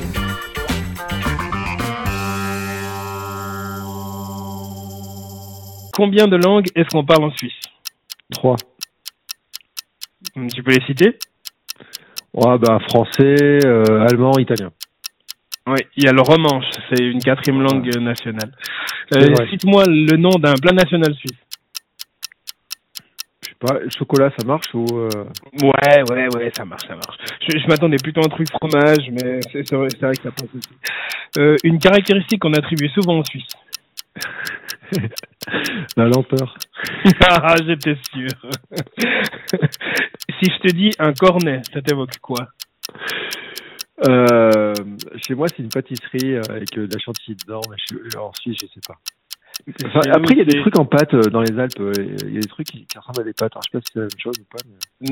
Mm, ouais, là, des cornettes. Oui, effectivement, ouais, Mm. c'est c'est le genre de pâte. Mais un cornet, chez nous, c'est un sac. En fait. C'est Un un sac sac en plastique en papier. Ah ouais, d'accord. Comme une poche dans le sud de la France. Voilà. Euh, Cite-moi le nom d'un Suisse très connu en France. Bon, Federer, Ah, ouais. Un sport national en Suisse? Le hockey sur glace. Ah, excellent. Attention, question piège. Quel est le meilleur fromage au monde Le Saint-Nectaire. Ah non, mais c'est pas suisse. c'est vrai que c'est c'est vrai que c'est assez bon. Allez, je- je- je- un fromage suisse, tu connais? Bah, en fait, je sais pas les limites de la Suisse, mais euh, tout à l'heure, j'ai mangé de l'emmental, mais euh, ou du comté. Ouais, ouais, c'est suisse. euh, ouais. on est Le limite, comté, hein. Ouais, le comté, c'est plutôt la France, mais euh, on, Ouais. on, y- on en mange pas mal ici. Mais ouais, alors c'est plutôt Gruyère, Vacherin, euh, mais c'est vrai qu'Emmental, ça marche aussi. Ouais. Euh, quelle est la capitale de la Suisse? Berne. Excellent. Euh, tu serais posé quoi comme question si tu avais été à ma place? Euh, et ben en fait, je t'aurais demandé combien il y avait de tunnels en Suisse. Et la réponse, tu crois Beaucoup trop. ah, je te confirme, parce que je- j'en ai absolument aucune idée. Mais je, je me le note et je vais chercher. Bravo, Non, mais- bravo, bravo, bravo. Pour l'anecdote, j'ai ma, ma nièce qui, qui, qui, a, qui, étudie à Lausanne. euh, Oui. Et euh, mais bon, elle m'a pas soufflé de trucs, etc. et tout. Mais je, je sais qu'elle fait euh, souvent de la fondue. J'ai dit, mais c'est cool la Suisse, c'est pour la fondue et tout. Elle me dit, ouais, elle me dit, c'est c'est cool pour ça. Euh, voilà. J'ai failli aller faire le marathon, le marathon de Lausanne justement pour aller la voir. Tu vois, j'ai hésité. Ah, bah, faut pas hésiter, la prochaine fois que tu viens, tu me fais signe. Mm. Euh, là, euh, on va passer dans la, la partie un peu événement marquant. Donc, on a eu, euh, on a discuté de pas mal de choses. Donc, je dirais, je propose toujours aux, aux invités de parler d'une expérience qui les a marqués, ou d'une expérience à venir, en tout cas, qui pensent qu'ils vont les marquer. Euh, je sais pas de quoi est-ce que tu vas nous parler aujourd'hui. Bon, tu sais, des événements qui m'ont marqué. Euh... Je crois que paradoxalement, euh, l'événement qui m'a le plus marqué, c'est la première fois que je me suis remis à courir. Oui. Euh, en fait, quand je me suis mis, quand donc je t'ai raconté que l'histoire là, je, avec un pro, avec mon sur la plage, mon iPod, avec Mhm. courir et que j'ai un peu plus. Mhm. Donc après, je perds du poids, je, je commence à aller au sport, euh, le hit, le fitboxing et tout. Et il y avait un, le coach était un, un- moi je me mettais toujours au premier rang quoi, en disant euh, tant qu'à s'inscrire, autant y aller à fond quoi. Ouais. Et donc je commence à discuter avec lui, un peu à sympathiser, puis au bout d'un moment, il me dit, euh, il me dit tu cours un peu, je dis bah oui et tout, il me dit d'accord et tout. Bon, je dis j'essaye, je vais essayer. Et puis pendant ces, ces cours, tu vois, j'avais pendant au début, je, je courais pas. Et puis au bout de deux trois mois, il me dit euh, mais est-ce que tu vois un effet de ce que tu fais comme entraînement? Je dis bah écoute, euh, je dis j'en sais rien. Je dis comment je peux le voir? Il me dit ben t'as couru quand la dernière fois? Je dis bah je sais pas pendant l'été, enfin un truc comme ça. Il me dit bah retourne courir. Alors je retourne courir, c'était le 6 décembre de je sais pas quelle année. Et ce jour-là en fait, j'avais l'impression de, de de voler sur le chemin en fait. C'est-à-dire que la montée, euh, elle se passe toute seule. Là où je soufflais comme un bœuf, euh, bah ça passe tout seul. J'arrive, j'ai l'impression de même pas être euh, fatigué, tu vois et tout. Mm. Et je retourne le voir, je dis, euh, waouh, je dis, attends, il s'est passé un truc. Et puis, euh, je dis, euh, j'ai gagné 2 minutes 30 au kilomètre. Waouh. Et, et ouais, ouais, mais truc de dingue. Et alors, euh, bien sûr, j'ai perdu un tout petit peu de poids, mais pas beaucoup, tu vois, par rapport au...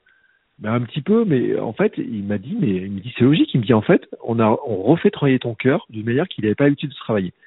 Et ça, ça a été une, une, un truc qui était marquant pour moi. C'est la compréhension, en fait, que le cœur est un muscle et qu'en fait, euh, tu peux le muscler. Et que euh, tu peux le muscler, euh, notamment en faisant du cardio, euh, ce qui nous faisait faire le hit et le kickboxing, finalement, c'était de monter très haut dans le cardio sur des intensités très courtes. Ouais. Euh, un cours de hit, pour ceux qui n'en ont jamais fait, et euh, franchement, c'est euh, 20 minutes. Mais c'est des fois la minute, c'est euh, en fait après c'est des rounds de, de compliqué, 4 hein. minutes qui se répètent, Mhm. donc c'est 4 minutes, 2 minutes de pause, 4 minutes, 2 minutes de pause, 4 minutes, 2 minutes de pause, 4 minutes. Donc ça- t'as 16 minutes de, de- à fond à faire dedans. Ouais. Et des fois, c'est la minute de l'exercice est tellement dure. Elle est tellement dure et tout. Et là, tu te dis, mais punaise, mais qu'est-ce qu'il me fait faire et tout? Il me faisait accélérer, il faisait faire. Il m'a dit un truc, il m'a dit en fait, ce qu'on travaille dans le hit et le kickboxing, il me dit, c'est la, la, condition physique générale. Il me dit, avec ce que tu travailles, il me dit, tu peux faire n'importe quel sport, parce qu'en fait, on entraîne ton cœur à monter haut, et on t'entraîne à récupérer, à monter, descendre, etc. Et tout. Et après, j'étais allé voir ma, mon médecin, et mon médecin, euh, elle, elle, me prend toujours l'attention, tu vois, elle prend le cœur et tout. Et puis je m'étais remis à courir, et un jour, mon médecin elle me dit, euh, elle me dit, ça se voit que vous courez maintenant vous, et que vous faites du sport. Je dis pourquoi? Elle me dit votre cœur il est quand même sacrément plus calme qu'avant quoi. Et je dis ouais. mais à ce point, elle me dit ah ouais, elle me dit mais là, mais là il est calme, il est calme calme hein, votre cœur. Et en fait euh, j'avais un truc genre 48, tu vois, c'était euh, 10 heures du matin, je vais en médecin, j'ai 48 euh, tout. Tranquille. Elle me regarde et elle me dit c'est calme et tout. Et en fait cette première séance, tu vois de de de, de ce, ce truc là qui, qui m'avait fait faire ce, cet entraîneur de dire va courir pour voir si tu vois des changements. Mmh. Pour moi, c'est le moment où je me dis ce changement-là, en fait, il, ça me donne envie de courir parce que de, ça, Oui. ça devient facile. Oui. Alors, je dis pas que c'était facile derrière, mais en tout cas, c'est quelque chose qui, pour moi, devient une activité qui devient plus plaisante parce que Exactement. Ouais, et c'est ouais. pour ça que tous ceux qui disent ouais, mais on peut courir avec du poids, du surpoids, etc. Je dis oui, c'est vrai. Je dis mais quand tu perds un peu de poids et que tu vois la différence, et ben t'es quand même, euh, tu sais que t'es mieux quand même. Et l'autre jour, tu vois, j'ai eu un message sur quelqu'un sur mon podcast, il m'a dit ouais, mais dans la minute perf, vous avez dit qu'il faut perdre du poids avant de préparer un marathon, que c'est mieux de perdre du poids et tout, euh, c'est pas très bienveillant, etc. Et je dis non, je dis, on a dit que c'était mieux et que c'était Ouais. même peut-être un peu conseillé pour se sentir mieux. Et que si tu veux visiter, viser intense, si tu veux être moins fatigué, et Ouais, tout, bien sûr. c'est mieux de baisser un tout petit peu ton poids, mais ça veut pas dire te priver de tout. Ça veut juste te Mm. dire t'appliques Sam, quoi. C'est exactement ça, ouais, ouais. Ouais, les gens, t'as euh, l'impression qu'on leur enlève leur, leur repas, quoi. C'est bon. Voilà, tu équilibres globalement. Ouais, euh, je dis, ouais. mais euh, Ouais. ça- ça- tu, tu- tu comprends un peu les repas et tout. Tu vois, moi, je vois Mhm. des gens qui courent et tout, et des femmes qui me disent, ouais, mais je pèse encore ça et tout, comme poids et tout. Et je dis, oui, mais applique ça. je dis, arrête. euh, si, si à un moment donné, tu perds poids de poids en faisant tout le sport que tu fais et tout, euh, certes, c'est que tu prends du muscle, ça c'est bien. Oui. Mais c'est qu'il y a aussi à un moment donné, tu surcharges en calories quelque chose. Et tu surcharges, euh, ça peut être émotionnellement, parce que ça Oui. peut être des gâteaux, ça peut être des bonbons et tout. Tu vois, tout à l'heure, je suis tombé dans le paquet de cacahuètes. Euh, et je le dis hein, euh, très très ouvertement, tu vois, je suis tombé dans le paquet de cacahuètes, j'ai mangé trois carrés de chocolat aujourd'hui euh, Mm. euh, ou quatre, euh, j'ai failli acheter des M&M's, euh, j'ai euh, j'ai mangé trop de pâtes. Mais bon, Mm. d'un autre côté, j'ai pas regardé mon activité, mon, mon volume, mon bilan d'activité de la journée, mais Ça c'est va. pas dégueulasse, tu vois. Hein, je veux dire, clair. euh, je, suis pas, j'ai pas une inquiétude euh, énorme euh, sur ma sur ma dépense calorique du jour, tu vois. Oui, oui. Euh, Donc euh, je me dis avec le vélo que j'ai fait, avec la course, avec les pas et tout, euh, je me dis en calories globalement je les ai dépensées, tu vois. Donc je suis pas Mm. inquiet. Mais en fait, je crois que ce- cet événement-là m'a vraiment marqué parce que c'est là où tu te dis, enfin, il y a des efforts quand même, ils sont durs sur l'instant, mais sur le long terme, ils payent.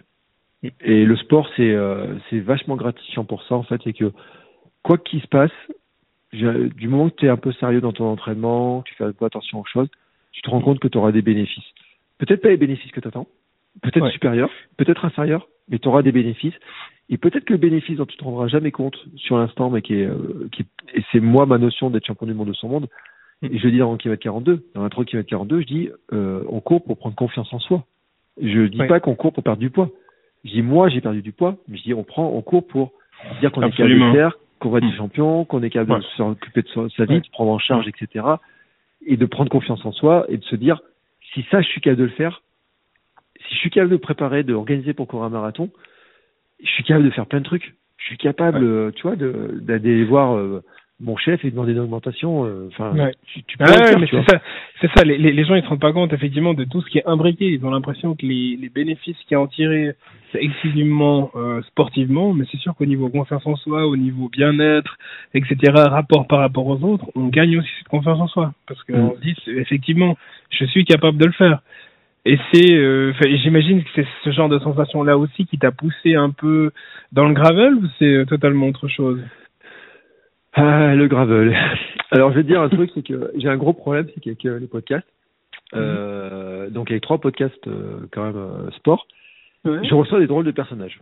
Donc il y a Mhm. kilomètre 42, sport nutrition, et maintenant kilomètre 350. Donc kilomètre 350 c'est gravel, il est Mhm. tout neuf hein, parce que je commence l'aventure. Mhm. Et dans kilomètre 42 et dans sport nutrition, j'ai reçu un personnage qui s'appelle Stéphane Eric, qui est un cycliste, aventurier cycliste, et qui a fait euh, le chemin le plus haut au monde au Népal, qui traverse les déserts en vélo, enfin qui fait des trucs Mhm. comme ça, enfin, un truc de dingue. Et euh, donc euh, je regarde un peu ses aventures, je regarde son film le documentaire, Mhm. je me dis ce mec là il est too much. non mais enfin voilà quoi, faire le, le plus haut chemin du Népal en VTT c'est too much. Et puis après je m'intéresse et je vois qu'il organise des courses qui s'appellent Gravelman et qu'en fait c'est dire bah c'est de l'aventure euh, à, euh, à portée de main en fait tu vois c'est euh, Oui. euh, moi je fais la trace euh, c'est euh, peu organisé mais euh, on- je vous propose une super trace etc l'aventure on part à l'aventure et euh, ça par contre ça m'a parlé ce truc là et Ouais. euh, mais en plus parce que euh, j'ai euh, comment ça s'appelle? J'ai euh, j'ai un héros en fait dans mes euh, dans, dans- tu sais moi je travaille enfin je te l'ai pas dit mais enfin je travaille je je travaille pas avec eux mais euh, je j'ai des héros en fait dans mon dans ma vie. Oui. et ce que j'appelle mon cercle de mentors. Mon cercle de mentors c'est des gens qui m'inspirent avec lesquels certains je n'ai jamais parlé et certains je leur ai parlé. Et euh, dans mon cercle de mentors par exemple euh, il y a un mec qui s'appelle euh, Alistair Humphreys. Alistair Humphreys en fait il faut savoir que c'est un britannique qui a été à la une du National Geographic comme étant aventurier de l'année. Et euh, pour une truc qu'il faisait, c'est des micro-aventures. Et qui dit qu'en fait, l'aventure, elle commence euh, à la sortie de, ta, de chez toi et que tu peux aller euh, dormir euh, à la belle étoile au bout de ton jardin, tu vois. Le plus dur, c'est de faire le premier miles. En fait, c'est un peu, à peu près ce qu'il dit, tu vois. Ouais. Et, et en fait, le, j'avais envie de faire de la micro-aventure. Tu vois, j'avais envie de ce truc-là. J'avais reçu euh, un mec qui s'appelle Lilian Doza, qui est, euh, qui est un gars qui est, qui est vraiment super intéressant. Tu vois, moi, dans euh, Sport Nutrition, euh, l'avait reçu sur sa traversée de l'Atlantique. Il a traversé l'Atlantique à la rame avec un, Oui. un coéquipier. On parlait des poissons volants, on parlait de etc. Et puis on parlait de la micro-aventure, comment il s'était lancé Oui. dans des trucs, et notamment un truc, c'était de dire, il partait le mardi soir du travail, euh, il rentrait pas chez lui, il dormait dehors, il rentrait le mercredi matin au boulot, tu vois, et en ayant dormi Ouais. dehors.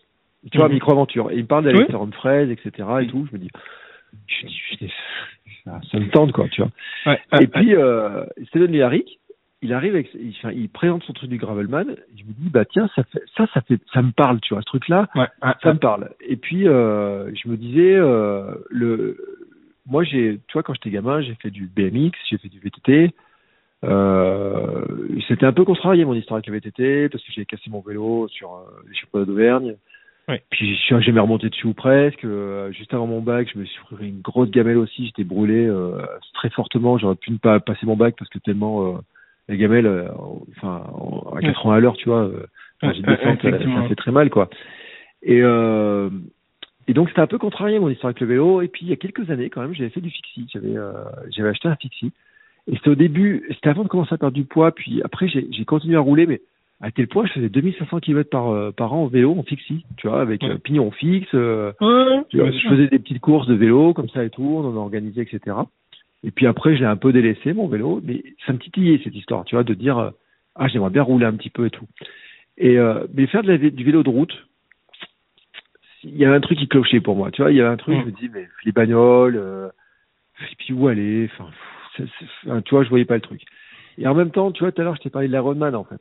Tu vois, Ouais. et je suis dans une ville, c'est Vichy, et euh, je me rappellerai toujours qu'il y a quelques années, bah, c'est l'année de la naissance de ma fille, de toute façon, c'est simple, donc c'est 2018. On était venu voir l'Ironman en août. Et, euh, et je disais à ma femme, euh, moi, je ferai jamais d'Ironman. je lui ai dit avant ça. Tiens. Ouais. Et puis je Oui. les ai vus, tu sais, arriver, j'ai vu Mm. tous ces bonhommes, ces bonnes femmes et tout, et des corps différents, des grands, des Ouais. petits, etc. Et puis à l'arrivée, là, il y a une espèce d'arène et puis tout. Puis ils arrivent et tout, et t'as le speaker qui fait You are an Iron Man, you are an Iron Man et tout. Mhm. Oui, oui. Ce Cette énergie, tac, euh, tac, cette énergie, tu sais, ce truc-là. Mhm. J'ai j'ai eu un invité il y a pas longtemps qui va faire Francfort dans quelques temps. Et je lui dis, toi aussi, tu veux l'entendre, ce truc? Il me dit, ouais. Il me dit, c'est ça que je veux entendre. Tu vois, c'est ce truc-là, je veux l'entendre, je veux l'entendre, je veux l'entendre. Et ce truc-là, tu vois, il me tourne en tête. Et je me dis, bon, si tu veux faire un Ironman, t'as deux trucs. T'as euh, trois trucs. T'as le- la course, la natation et le vélo. La course, t'as couru un marathon. Donc tu sais Ouais, que c'est faisable. C'est bon. Natation, tu sais nager comme une enclume, mais tu sais nager. Ah. Et puis, il y, a, euh, il y a deux ans, trois ans maintenant, euh, 2019, avec la copain Hermano, euh, on a fait un swimrun. Donc, le Mhm. swimrun, c'était un format court, mais on avait quand même 3 km de nage au total Ouais. et 9 C'est pas km de course. Ouais, ouais. Ouais, c'est pas mal. Et puis surtout, c'est qu'en fait, euh, il y avait un segment d'un de 1 km 5 ou 1 km 6 de nage de- d'affilée. Et puis, Ouais. tu vois, il- on courait 300 mètres, on nageait 200 mètres, etc. Mhm. Mhm. Et j'ai vu mes difficultés, mais je m'étais entraîné pour arriver à nager un peu plus, etc. J'ai vu mes difficultés, mais je me suis dit, c'est faisable. Tu vois, c'est, c'est, c'est f- le truc est faisable. C'est tout à fait faisable. Et je dis, mais il manque le vélo. Alors, euh, le vélo, vélo de route, etc. Et puis, tu sais, mon, j'ai travaillé pour un vendeur de vélo euh, en conseil et tout à un moment donné. Et, euh, et je lui disais, et il me, dit, il me parlait beaucoup de gravel. Il me dit, il me dit, oh, de toute façon, tous les mecs qui faisaient du fixie avant, maintenant ils font du gravel. et tous les vendeurs, tous les fabricants de, de, de fixie, maintenant ils vendent plus de fixie, ils se mettent tout sur le gravel, etc. Mm. Je dis, ouais, je dis, pourquoi? Et j'ai commencé à analyser le truc, en fait, et euh, j'en suis arrivé à la conclusion que pour moi, le gravel, c'est le nouveau trail, en fait. C'est, euh, Oui. c'est, c'est le, on va connaître le, en vélo la même chose qu'on a eu sur le, sur le, la course à pied, c'est-à-dire que. Maintenant, les courses à pied sur route, en tout cas en France, sont en train de péricliter dans beaucoup de, de villes. Alors, il y en a quand même Oui. des très belles. Mais moi, j'ai vu des villes où euh, ils ont abandonné la course sur route pour faire un trail et que le trail euh, amène deux, trois fois plus de gens Ouais, que la clair. course sur route. et que euh, bah, les gens, en fait, ils en ont un petit peu marre des bagnoles, faire du vélo et tout, c'est c'est sympa. Mais même des gens, des, des pros, j'ai vu ça l'autre jour, une fois, j'ai vu un reportage où les gars, ils prenaient le chemin à côté, ils disaient, bah, on fait un peu de gravel, ça change un petit peu de la route. Donc, même des, des, des gens comme ça ont tendance à le faire. Et, euh, et en fait, cette liberté que tu as de dire, bah, tiens, je prends une route, et puis tiens, il y a un chemin, je prends le chemin, puis je retombe sur une route, puis je prends le chemin, je fais ça, etc. Ouais, c'est clair. Ça, c'est un truc qui me parle. Et ça correspond à la manière de courir en plus. C'est-à-dire que moi, Ouais. je pars en courant euh, dans la rue, là, je prends mes, mes chaussures de route, et puis je vois un chemin, je monte le chemin, tu vois. Et puis, euh, des fois, je me retrouve dans de la gadoue, dans des trucs comme ça. C'est pas grave. Et puis, des fois, je cours pieds nus, des fois, je cours en sandales. Bon, je passerai à peu près partout. Et ben, je me dis, en vélo, je vais faire pareil. Et c'est ça qui est, qui, qui, qui est né, en fait, comme ça. J'ai juste eu un problème, c'est que j'avais aucun budget pour acheter un vélo. Parce que le vélo, Oui. enfin, ceux qui se plaignent d'une Ouais. paire de baskets en disant, euh, une paire de baskets, ça coûte 150 balles. Enfin, Ouais. 150 Ouais, euros en Suisse. euh, en Suisse, euh, pour vous, c'est rien, mais. Euh, le cliché. ah oui. Bah Non, oui, le ça- cliché, ça reste comme-. C'est- pas hyper, c'est pas hyper cher, mais ça reste quand même un certain montant. Voilà. C'est clair Bon, que si tu, si tu compares ça au prix d'un, d'un bike, peu importe euh, que ce soit un vélo de route ou un gravel, euh, c'est Mm. clair que c'est pas pareil, hein. Moi, je, tu vois, j'ai à un moment donné, je tournais dans tout le trou. Alors l'an dernier, j'ai commencé à reprendre mon fixie en me disant bon, euh, je vais commencer à reprendre l'entraînement vélo. Et puis euh, quand j'aurai l'argent pour acheter le gravel, je vais prendre un gravel premier prix, puis etc. Mm. Puis euh, l'an dernier, j'ai eu une, à Noël, j'ai eu une incroyable surprise, c'est que euh, bah, une partie de ma communauté en fait a fait une cagnotte et m'a offert le vélo. Waouh. Et là, euh, tu- à Noël, tu te dire, waouh, attends. Et puis, tu sais, et puis euh, au début, j'ai pas la somme. Je dis, oh. puis quand j'ai vu la somme, je dis, mais c'est plus que le vélo, tu vois, c'est le vélo plus Mhm. d'autres choses à côté, tu vois. Et, euh, et j'ai dit, maintenant, euh, bah écoute, t'es porté par tout le monde, donc faut y aller, quoi. Et donc, Ouais, euh, c'est clair, c'est clair. Je suis allé, euh, j'ai fait mes petites études. J'ai dit, euh, je dis bon, euh, moi vous me faites un chèque cadeau chez Decathlon, euh, je vais chez Decathlon, je prends le vélo et je vais vous montrer qu'on peut faire du vélo sans que ça nous coûte, sans que ça, sans que ça nous ruine. Alors, c'est sûr que quand les gens connaissent le prix du vélo, à 1200 euros, puis maintenant il est monté à 1300, Mm. c'est pas si facile que ça de, le premier achat. Et puis ceux qui disent ouais, mais c'est pour des années, et des années, euh, ouais, peut-être. Hein, Ouais. je dis, moi je dis bien peut-être. Euh, dessus, j'ai rajouté euh, le compteur, les sacoches. euh, Ouais, bien sûr, tu l'as équipé, quoi. quatre trucs. Ouais, le ouais, budget, euh, pour l'instant, il est en train d'augmenter, mais gentiment. Mais par Mm. contre, tu vois, ce que j'ai fait, c'est que bah, le compteur, j'ai pris un premier prix sur Amazon, je paye en quatre fois. Euh, La sacoche, je la prends sur Amazon, elle me coûte trois fois moins cher que la, la super sacoche que j'aurais voulu d'Apidura, mais eh ben, je pense qu'elle fait le même boulot, pas très clairement. Ouais. Euh, j'ai pris euh, les chaussures en solde, j'ai pris les pédales en solde, euh, Mm. j'ai pris mon pantalon de course en solde et je me suis pas fait gaffe, j'ai pas fait gaffe que c'était un modèle femme. Et il est très confortable. et je trouve, en plus, euh, les gens me disent, mais c'est génial, t'as un pantalon avec des réflecteurs dessus et tout, avec des jaunes et tout, t'as pris quel comme modèle? Et je dis, bah, j'ai pris le modèle femme, là, Mm. tout. euh.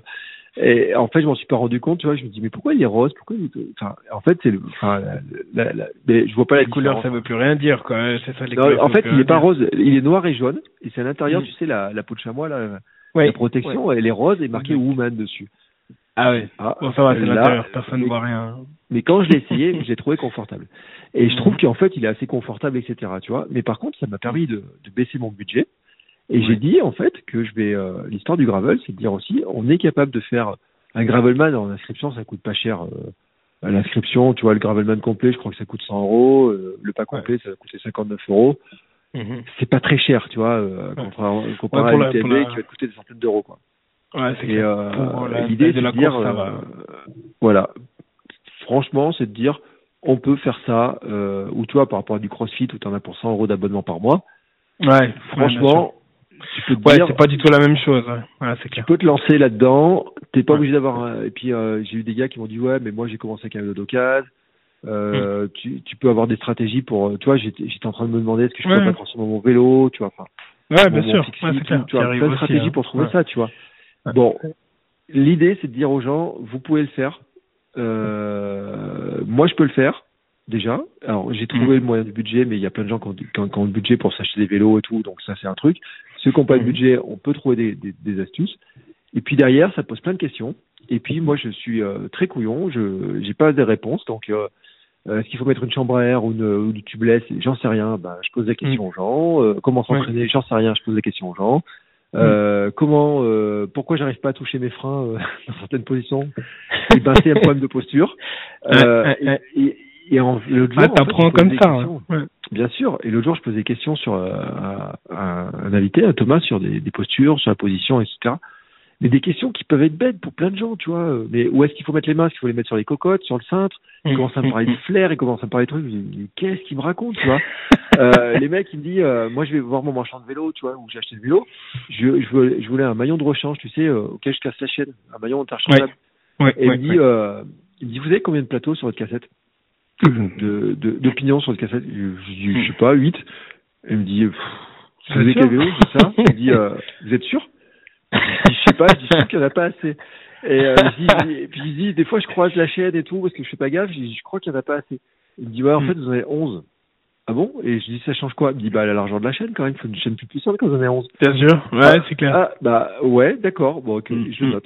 je le note, ouais. je le rappellerai, je, j'en parlerai un petit peu, genre, euh, ah, il faut un compteur de, un capteur de cadence. Pourquoi il faut un capteur mm. de cadence? Alors, tu vas commencer. Alors maintenant, je pose la question, mais est-ce qu'il faut un capteur de cadence? Comment? Comment je m'entraîne? Est-ce qu'il faut que je m'entraîne à monter comme ça, etc. Et donc, je suis en train d'apprendre.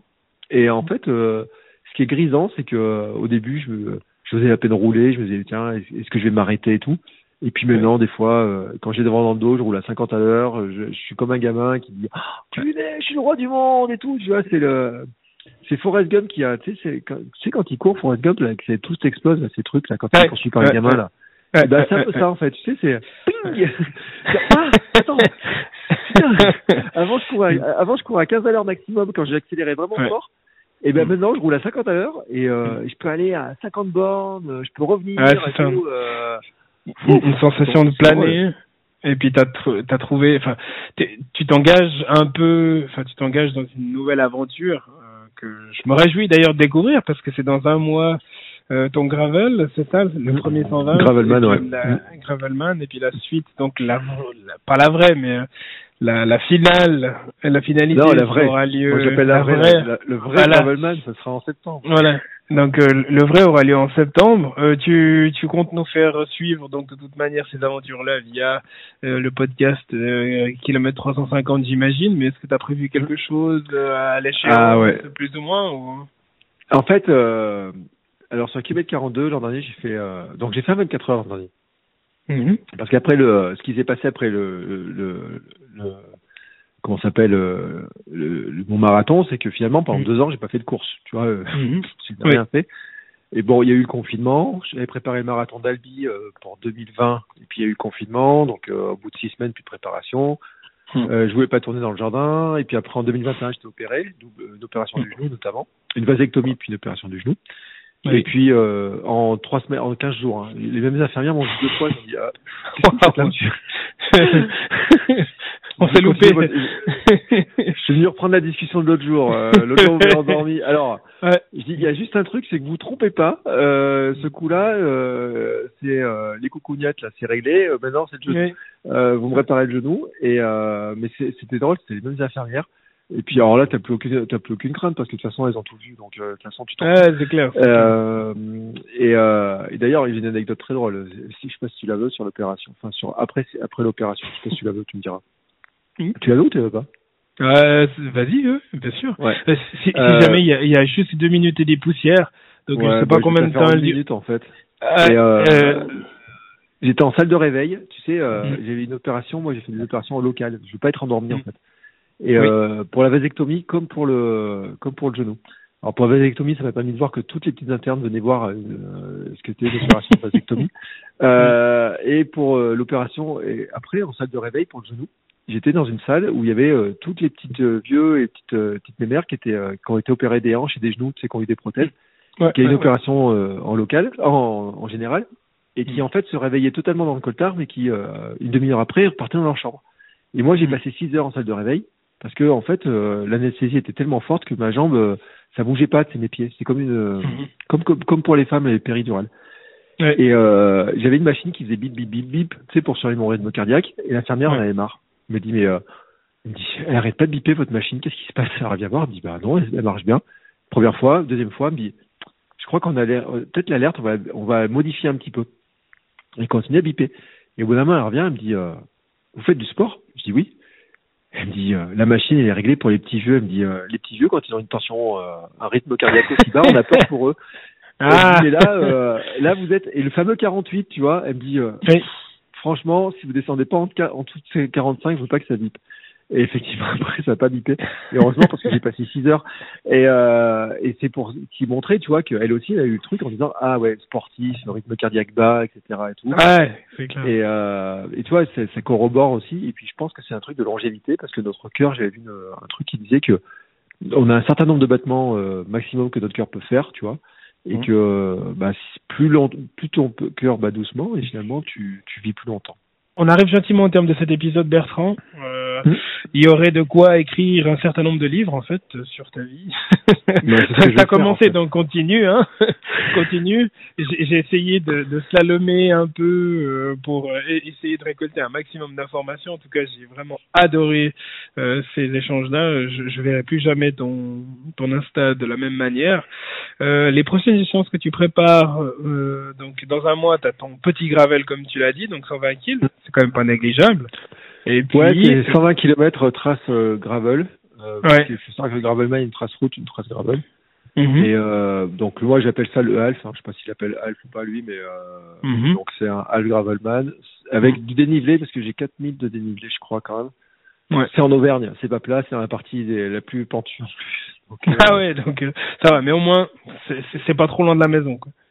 Bah même si je m'en suis un peu éloigné en déménageant, tu vois, je me suis Mhm. rajouté 50 bornes de distance. Ouais, Mais euh, en fait je pensais même y aller en vélo en fait euh, au départ. Euh, la veille, aller en vélo, et puis dormir là-bas, puis faire le gravelman, et puis rentrer le surlendemain en vélo. Ouais. Voilà, c'était un petit peu mon histoire, tu vois. Je tiens, Mhm. ça me fera un truc sympa. Et le 350, il aura lieu où? Alors, le 350, je suis pas encore inscrit, mais ce que je vais faire, c'est que je voudrais faire le Paris-Deauville, euh, Mhm. la trace gravel Paris-Deauville 350. Oui. euh, qui est début septembre, euh, qui est euh, alors déjà ce que je voudrais voir c'est le, le 120 euh, comment ça va se passer, je vais en tirer des tu vois des un petit peu des des conclusions enseignements, sur ouais, des enseignements sur Mm. le matériel, sur le temps de sel, sur ma préparation. Mm. Derrière en fait, je vais faire aussi je vais faire un petit coucou à l'ami Hermano qui qui lui bah tu vois le 13 euh, 13 mai, je lui fais un gros coucou quand même. Euh, le 13 mai, moi je pars, donc je fais Gravelman euh, sur une journée, et lui il part pour traverser la France en courant et en nageant. Wow. Euh, c'est son défi Agrippa. Donc Mm. cherchez Agrippa, Hermano ou agrippa.me. Mm. Et vous allez voir ça, en fait, il part de Dunkerque, il arrivera jusqu'à Cannes, je crois. Donc l'idée c'est de courir, courir, et puis quand il y a des piscines ou des étangs ou des trucs comme ça, je peux il va nager par endroit, tu vois. Grosso modo, et c'est avec lui que j'ai fait mon swimrun. Et j'ai dit qu'en fait, euh, bah, il passait euh, à 200 km de la maison et que ça ferait un Mm. bon entraînement d'aller le voir en aventure bikepacking. c'est-à-dire partir sur un jour, euh, faire euh, une journée avec lui complète, et puis euh, bah, le, le troisième jour repartir. Ouais. Alors le fait que j'ai déménagé, je me, je me suis enlevé quand même euh, 50 bornes de route pour aller le Ouais. voir. Donc je me suis un peu rapproché, tu vois, c'est cool. Et ça me permettra, tu vois, c'est une échéance qui va me permettre de préparer, alors déjà de passer sur du bikepacking avec Mm. euh, peut-être du camping, etc., tu vois, pendant deux trois jours. Et ça, c'est Mm. un truc qui me tente. Et là, on parle d'aventure, tu vois. Ça, c'est un Ouais. truc qui me, qui, qui me fait un peu kiffer, euh, un peu kiffer, et qui me permettra de préparer la distance euh, gravel, en fait, euh, full gravelman. Euh, après, pendant l'été, euh, je, ça sera gravelman, tu vois, il y aura pas de course, il y aura pas de truc. Mhm. Euh, je, je dis pas qu'il pa- qu'il peut pas y arriver à voir un truc parce qu'il y a le Tour de France qui passe à côté de la maison, qui passe à Vichy, Ouais, qui passe là où j'habitais avant. Il y en a, il y a, on a trois étapes dans la région, euh, dont une journée de repos. Il y a la montée du Puy de Dôme qui n'avait pas été faite depuis. euh, j'ai vu la dernière montée du Puy de Dôme. J'étais gamin. C'était à l'époque de Hino et Jenny Longo, donc euh, dans les années 80. Ah, ça va être la fête. Donc là, ça va être un gros, gros, gros truc. Je me dis, il faut quand Mhm. même aller voir ça, tu vois. C'est Ouais, vraiment un truc, euh, un truc intéressant. Mhm. Donc tout ça, euh, l'un dans l'autre, je sais pas trop comment euh, ça va se passer, mais ce qui est sûr, c'est qu'après, euh, sur début septembre, donc c'est 2, 3, 4, je crois, ou un- c'est juste avant la rentrée scolaire en France. Euh, C'est, euh, ça sera Paris-Deauville, et euh, voilà, c'est euh, vraiment l'échéance qui me. Ouais. Je suis C'est pas grande échéance c'est de l'année. Dans, dans ma Ouais. tête, j'y suis, tu vois. Dans ma Ouais, tête, ouais. Je, je les vois, je sais que, tu vois, autant je t'ai dit, marathon, je pensais que je le finirais pas, que j'arriverais, Mm. que ce serait trop dur et tout. Autant là, la préparation mentale, euh, parce que peut-être, je sais, je sais pas si je te l'ai dit, mais je suis certifié en préparation mentale, je, je suis certifié en nutrition maintenant. Euh, enfin, en cours certification nutrition et certifié en préparation mentale. Euh, Pour dire quand même, le changement de vie, tu vois, dans, en quatre ans était important. Mhm. Et mentalement, je me dis, euh, je sais que je vais le faire. Je sais pas comment, ça- mais je sais que je Et vais ça, le faire. c'est génial. Ah, c'est vraiment génial. Et, Et ça, on- c'est un truc important. Et com- comment est-ce qu'on va pouvoir suivre tes aventures, euh, tes nombreuses aventures jusqu'à la fin de l'année? Ce, ce que j'avais fait sur le 24 heures, euh, j'avais fait un truc. euh, D'habitude, ce que je fais toujours, c'est que je fais euh, dans, dans kilomètre 42, notamment, je l'expliquais en fait. Je disais, je fais euh, telle course, comment je la prépare, je fais des foires aux questions régulières avec Mhm. des épisodes, et puis Ouais. ensuite je fais des, euh, je fais un bilan avec une, Ouais. un bilan perso et puis un bilan FAQ. Donc j'avais fait ça sur le 496 challenge l'an dernier. Euh, sur le mois de janvier, puis j'ai fait ça sur le 24 heures. J'ai racheté une petite euh, subtilité, un petit truc très amusant, c'est qu'en fait j'ai euh, j'ai pris mon micro euh, sur mon iPhone et euh, j'ai enregistré pendant toute la course. J'ai enregistré Oh. euh, fait deux- sur 24 heures, j'ai fait deux heures de euh, Ouais. donc mon 24 heures, j'ai couru donc 24 heures hein, comme euh, Mm. principe, j'ai fait 136 Oui. bornes et deux heures de podcast. Voilà, à peu près. Euh, donc j'ai le coup de le coup de feu au départ, euh, Mm. j'ai euh, les discussions avec euh, avec d'autres personnes, Fabrice, Oui. euh, etc. Euh, j'ai euh, le massage euh, avec Monsieur euh, Monsieur Récup qui que j'avais dans le podcast une fois. Et là, il me fait un massage euh, en pleine nuit. euh, et en fait, j'ai enregistré tout le massage en audio. Donc, on m'entend hurler sur le truc, Ouais. sur les contractures.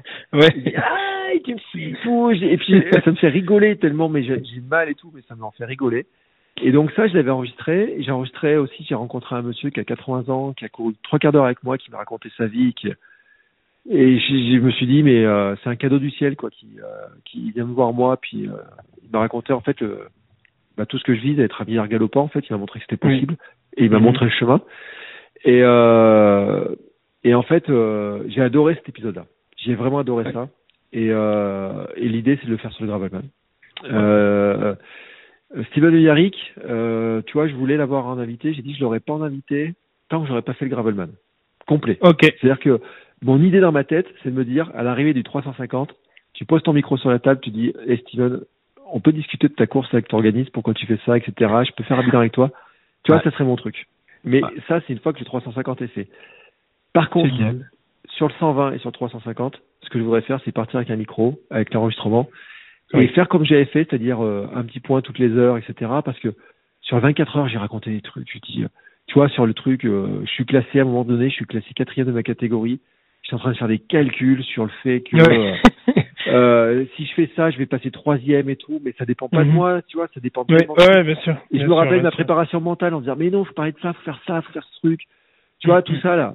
Et toutes ces idées là qui viennent, et puis dans la nuit, tu sais, où euh, où je dis putain le centième kilomètre il arrive pas, il arrive pas, il arrive pas, et puis en fait après je danse au centième, alors en fait ma montre calculait 100, mais le chronométrage officiel était à 107, tu vois, donc euh, et je voulais voir le 100 sur ma montre, tu vois, c'était important. Ouais, bien sûr, bien sûr. donc Ouais, tout ça, c'est tout ça je le symbole, raconte, symbole. et je me dis Ouais, en fait, ouais. euh, il y a que la première fois qu'il peut vraiment le raconter comme ça. Mm. Donc je pense qu'en fait sur le gravelman, alors peut-être sur le half et puis sur le gravelman full aussi, ce sera le but du jeu. Alors il faut prendre des batteries complémentaires, tu vois, il y a techniquement, Ouais, enfin ça, ouais, ouais, ça ouais, apporte un peu de, Ça un peu de, un peu de ouais. merdouille. Ah, bien sûr. L'idée en fait c'est de faire ça en fait. Et d'ailleurs le premier épisode de Kilomètre 350, ce qui était drôle, c'est que euh, le premier vrai épisode, je suis allé chercher mon vélo en courant. Et je suis rentré en vélo et euh, j'ai mon micro euh, cravate et en fait j'ai fait le premier épisode en roulant. C'est-à-dire que les premiers euh, 10 km que je fais sur ce vélo-là, je les ai podcastés en Oui. fait. Et donc il n'y a pas On de raison que je écouter. pas le reste. Ouais, tu vois. c'est clair. Bah, je me réjouis suivre. en tout cas de découvrir. comment je vais raconter tout ça? Eh ben, écoute, Ouais. c'est euh, euh, bon pour ceux qui sont intéressés par la course à pied, KM42, KM42, mais Mm. KM42. Euh, pour ceux qui sont intéressés par le sport et la nutrition au global, et tous les sports et euh, toute la nutrition, mais la plus naturelle possible, c'est un podcast qui s'appelle Sport Nutrition. Oui. Alors Sport Nutrition, c'est tous les 15 jours. Kilomètre 42, c'est trois épisodes par semaine. Euh, L'épisode d'inspiration du mercredi, où je suis soit tout seul, soit avec un invité en inspiration, un peu comme on a fait.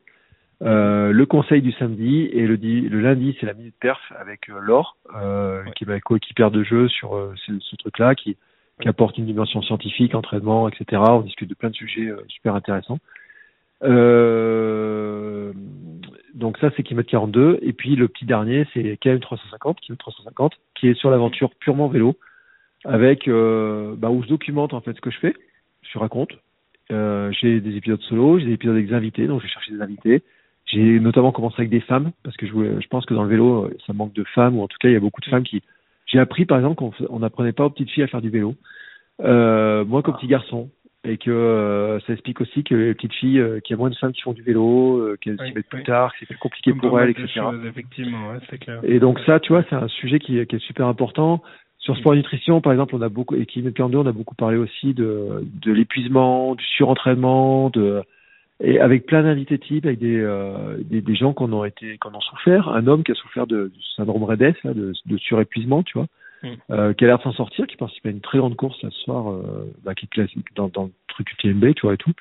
Euh, donc je, je sais pas où il en est, j'espère pour lui qu'il s'est bien passé, tu vois, je croise les doigts pour lui.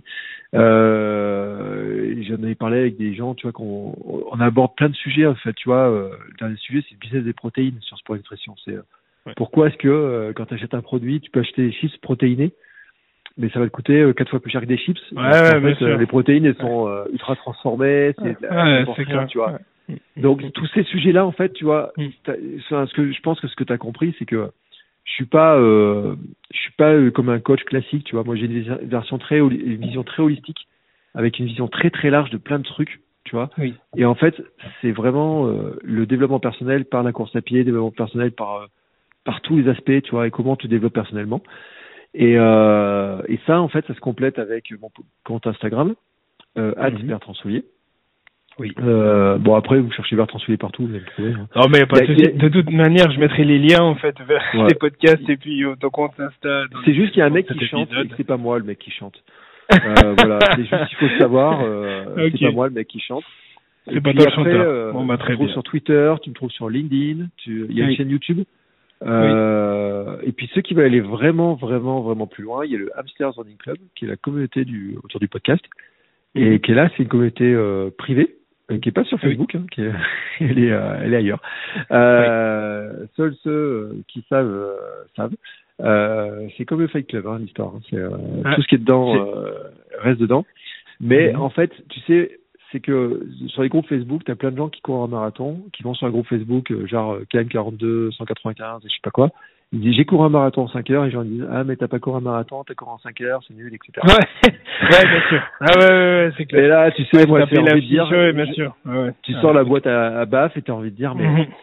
Et j'ai fait un post un jour sur Insta, je dis grande nouvelle, euh, le premier du marathon de Paris et le dernier ont couru exactement la même distance de 42,195 km. Et c'est un scoop, vous allez le découvrir aujourd'hui ça me gonfle terriblement parce que Mm. quelqu'un qui court un marathon 6 heures, il a dû gérer des choses que ne gèrent pas les mecs qui courent vite. Tu sais, je et je- ça je le dis tout le temps parce que j'ai j'ai interviewé plein de champions, j'ai interviewé des mecs qui ont, qui ont été médaillés aux championnats du monde, euh, des champions du monde, etc. Et en course à pied, il y a quand même des gars qui, des gars qui m'ont dit, m'ont dit, mais euh, je lui dis, mais euh, comment tu fais pour t'alimenter sur un semi-marathon? Il me dit, mais je m'alimente pas moi sur un semi-marathon. Je dis, attends.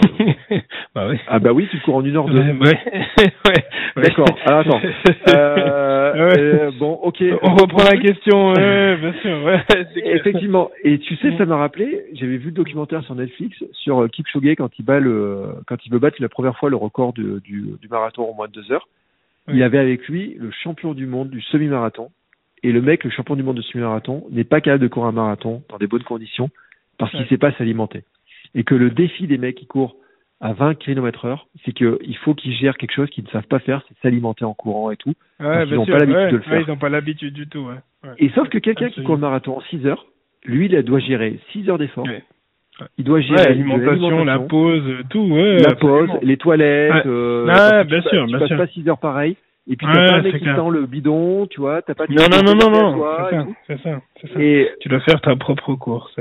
voilà. Ouais. Et donc, Génial. je dis, les mecs qui courent en 6 heures, ils ont un mérite qui est vraiment énormissime. Et je déteste les gens qui disent que quelqu'un qui court un marathon en 6 heures n'est pas marathonien. Parce que c'est un marathon, c'est une distance. Tu peux la faire en 8 heures. Tu peux, tu l'auras faite quand même. Tu peux la faire en 2 heures, en 8 heures, tu feras la distance. Un 24 heures, c'est 24 heures et la distance la plus longue à 24 heures. Et d'autres courses, c'est 170 km et c'est le premier qui fait 170 km. C'est pas la même course, faut pas se planter de trucs. On il faut voilà, il faut juste ça.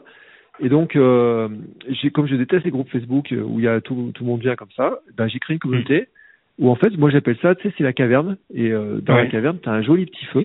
On se met au coin du feu, on discute. Mm. Et en fait, je te protège. Le but du jeu de la, co- de la communauté, et moi en tant que leader de communauté, tu vois, ça fait un peu bizarre de dire ça, mais en tant que Ouais. euh, pas chef, tu vois, mais en tant que, c'est de dire, s'il y a quelqu'un qui vient nous emmerder là-dessus, c'est moi qui sors la, bo- la boîte à gifles et je peux virer n'importe qui Ouais, tu à tout moment. Je, Ouais. je peux Ouais. jeter n'importe qui, etc. Mm. Et tu sais, un jour, j'ai fait un épisode parce que quelqu'un m'a critiqué, puis euh, la même personne a critiqué l'ami Hermano aussi, parce qu'il euh, disant ouais, lui il a du ventre, toi euh, t'es connu alors que tu cours euh, comme une euh, lentement, etc. Ouais. J'ai fait un épisode en disant non mais les mecs de club et tout qui courent comme ça, on a, ça nous suffit, quoi. arrêtez quoi, arrêtez, Genre, Mm. dégagez. Je veux vous, on veut pas vous entendre dans notre monde à nous. Non, tu vois, ça c'est un truc important. Ouais, bien sûr. Ouais, euh, laissez-nous vivre, voilà. laissez-nous vivre notre vie et vivez la vôtre et puis tout le monde Ouais, tu connais la, la chanson Laissez-moi chanter là, tu sais de Dalida. Et ben c'est ça, c'est Oui, Laissez-moi courir en liberté, la la la la. Tu sais, des fois, tu cours sur, sur mes chemins, je me la chante dans la tête et je me dis c'est ça en fait. Elle, a tout, elle avait tout compris Dalida. C'est au lieu de laissez-moi chanter, c'est laissez-moi courir comme je veux en liberté. Et ma, ma fille, tu sais, elle dit un truc, elle, elle chante la, la, la comment ça s'appelle, la, la Reine des Neiges. Tu sais, Oui. délivrer des, alors elle, Ah, elle dit délivrer, délivrer, délivrer. Mais- je la regarde, elle dit délivrer, délibérer et euh, laissez-moi manger comme je veux, je sais pas quoi, elle a changé les paroles. Elle me dit c'est bien ça les paroles? Je dis non Camille, c'est pas ça les paroles. Je dis mais si c'est ça qui te fait plaisir, c'est ça. Et tu vois dans la course à pied, c'est exactement ça. C'est euh, moi je donne des conseils, je partage mon expérience, je documente ce que je fais. Euh, je lis beaucoup de bouquins, tu vois, là dans mon déménagement, j'ai euh, Mm. j'ai cinq cartons de bouquins de course à pied, de préparation mentale, de nutrition, de nutrition pour les sportifs, etc. Je fais du coaching aussi, euh, de l'accompagnement plus ou moins euh, proche, tu vois, avec des gens que j'ai toutes Ouais. les semaines pour discuter avec Ouais. eux, d'autres gens que j'ai par WhatsApp en permanence, euh, sur et pas que des coureurs. Hein, je pense à Justine qui fait du cheval, d'endurance, quelqu'un qui fait pas de, tu vois, qui, qui fait pas de course, tu vois, plein de trucs comme ça. Euh, j'ai arrêté, euh, je fais du coaching en podcast aussi, mais euh, je fais beaucoup moins de coaching en création de Mm. contenu, etc. Pour Oui. me concentrer sur le sport, me concentrer là-dessus. Et ce que je veux dire aux, gens, c'est si vous avez envie de le faire, ben juste faites-le quoi. C'est un- une fois que vous avez l'étincelle, c'est un très beau mot de la fin. Génial. Voilà, faites-le. si vous avez l'étincelle, c'est en fait le plus important, c'est d'avoir l'étincelle. Une fois que tu as l'étincelle pour faire un truc, en Mm. face, on va mettre les moyens pour que tu arrives à le faire. Et si tu as besoin Ouais. de mon aide, je suis là pour t'aider. Et je le dis, euh, le premier mail que j'ai fait de l'année à mes abonnés, je leur dis, vous pouvez être sûr d'un truc, c'est que cette année, je vous lâche pas. Si vous avez besoin de Mm. moi, je suis là. mes activités vont changer, ma vie change, euh, tu vois, Mm. je, te- euh, je suis en train de divorcer, changer de ville, je change de sport, enfin change de sport. Et Mm. je cours depuis 629 jours, hein, tous les jours, donc euh, Ouais, je change pas de sport, hein, je cours tous les jours. Mm. Euh, je cours 70 bandes par semaine et je roule 140 bandes par semaine, tu vois, sur une semaine. Mm. Ça serait l'idéal. Donc ça veut dire que ça fait 13 à 14 heures de sport par semaine, à peu près, dans ma vie. Mais euh, si toi t'arrives et que tu me dis, moi j'ai le temps que de courir 3 heures, je dis, bah écoute, euh, on va te faire un plan. Et puis, euh, une de mes formations que j'ai faites en ligne aussi, c'est de dire, euh, bah écoute, tu veux commencer à courir? Bah marche. Et puis petit à petit, on va rajouter de la course. Marche. Ouais. Et puis cours. Y aller marche, progressivement, cours, marche, cours, effectivement, jusqu'à ce qu'on y arrive. Et puis dans deux mois, tu vas courir une heure. Et quand tu auras pris Ouais. le, le truc, et bah, tu iras jusqu'au bout et tu feras ce que tu veux. Bravo. Bah, euh, merci en tout cas, euh, Bertrand, pour ces, Bah, pour ces mots extrêmement sages. Euh, je, je, je crois que je vais venir faire une petite aventure euh, en Auvergne, histoire que tu me, tu me parles de toutes ces vies. Mais en tout cas, je te remercie infiniment pour le temps euh, consacré. Euh, Bah, écoute, merci à toi, des- toujours un des cartons. euh, Ouais, je vais te dire un truc essentiel, c'est pas le carton, c'est le Mm. fait que mon lit soit fait. Voilà. Je, que je tu vois mon lit euh, Oui, et euh, je peux C'est le je moment. dedans. euh, au début, je vais, te, je vais te raconter une histoire, c'est que au début, j'avais prévu de, de, de quand on enregistre le podcast, je voulais le faire en marchant. Mhm. Euh, parce que j'avais prévu d'aller marcher ce soir dans les rues et tout, et en fait il Mhm. pleut plein temps. Donc c'est pour ça que j'enregistre avec mon micro de podcast et tout, tu vas brancher sur le téléphone. Et euh, mais sinon on aurait fait en marchant, et vu le temps qu'on a passé, ça veut dire que j'aurais bien marché euh, 12-13 bornes, tu vois. Ouais, c'est ça. Tu m'as économisé mes jambes, et demain Mhm. matin en fait j'ai une sortie vélo, une sortie course qui sont prévues. Dans la préparation Gravelman, j'ai besoin de faire une sortie vélo de bah, 50 à 60 bandes de plus, tu vois, pour euh, cumuler en fait la distance sur deux jours. Mhm. Et euh, mais sinon, j'aurais bien cumulé un peu de marche, tu vois. Mais là, il pleut plein temps et c'est un temps de. Bah, c'est parfait en plus. Moi, comme ça, je vais te laisser aller te reposer. Je vais aller faire de même parce que mes petits enfants euh, vont certainement bientôt se lever pour la première fois. Ah, bah ouais. Donc, on va mais reprendre les bonnes aventures. Mais encore merci infiniment pour le temps consacré. Et puis, Bah, je merci me réjouis toi. pour la suite. Merci beaucoup. Porte-toi bien, Et puis, quand Bertrand. En Auvergne, n'hésite pas.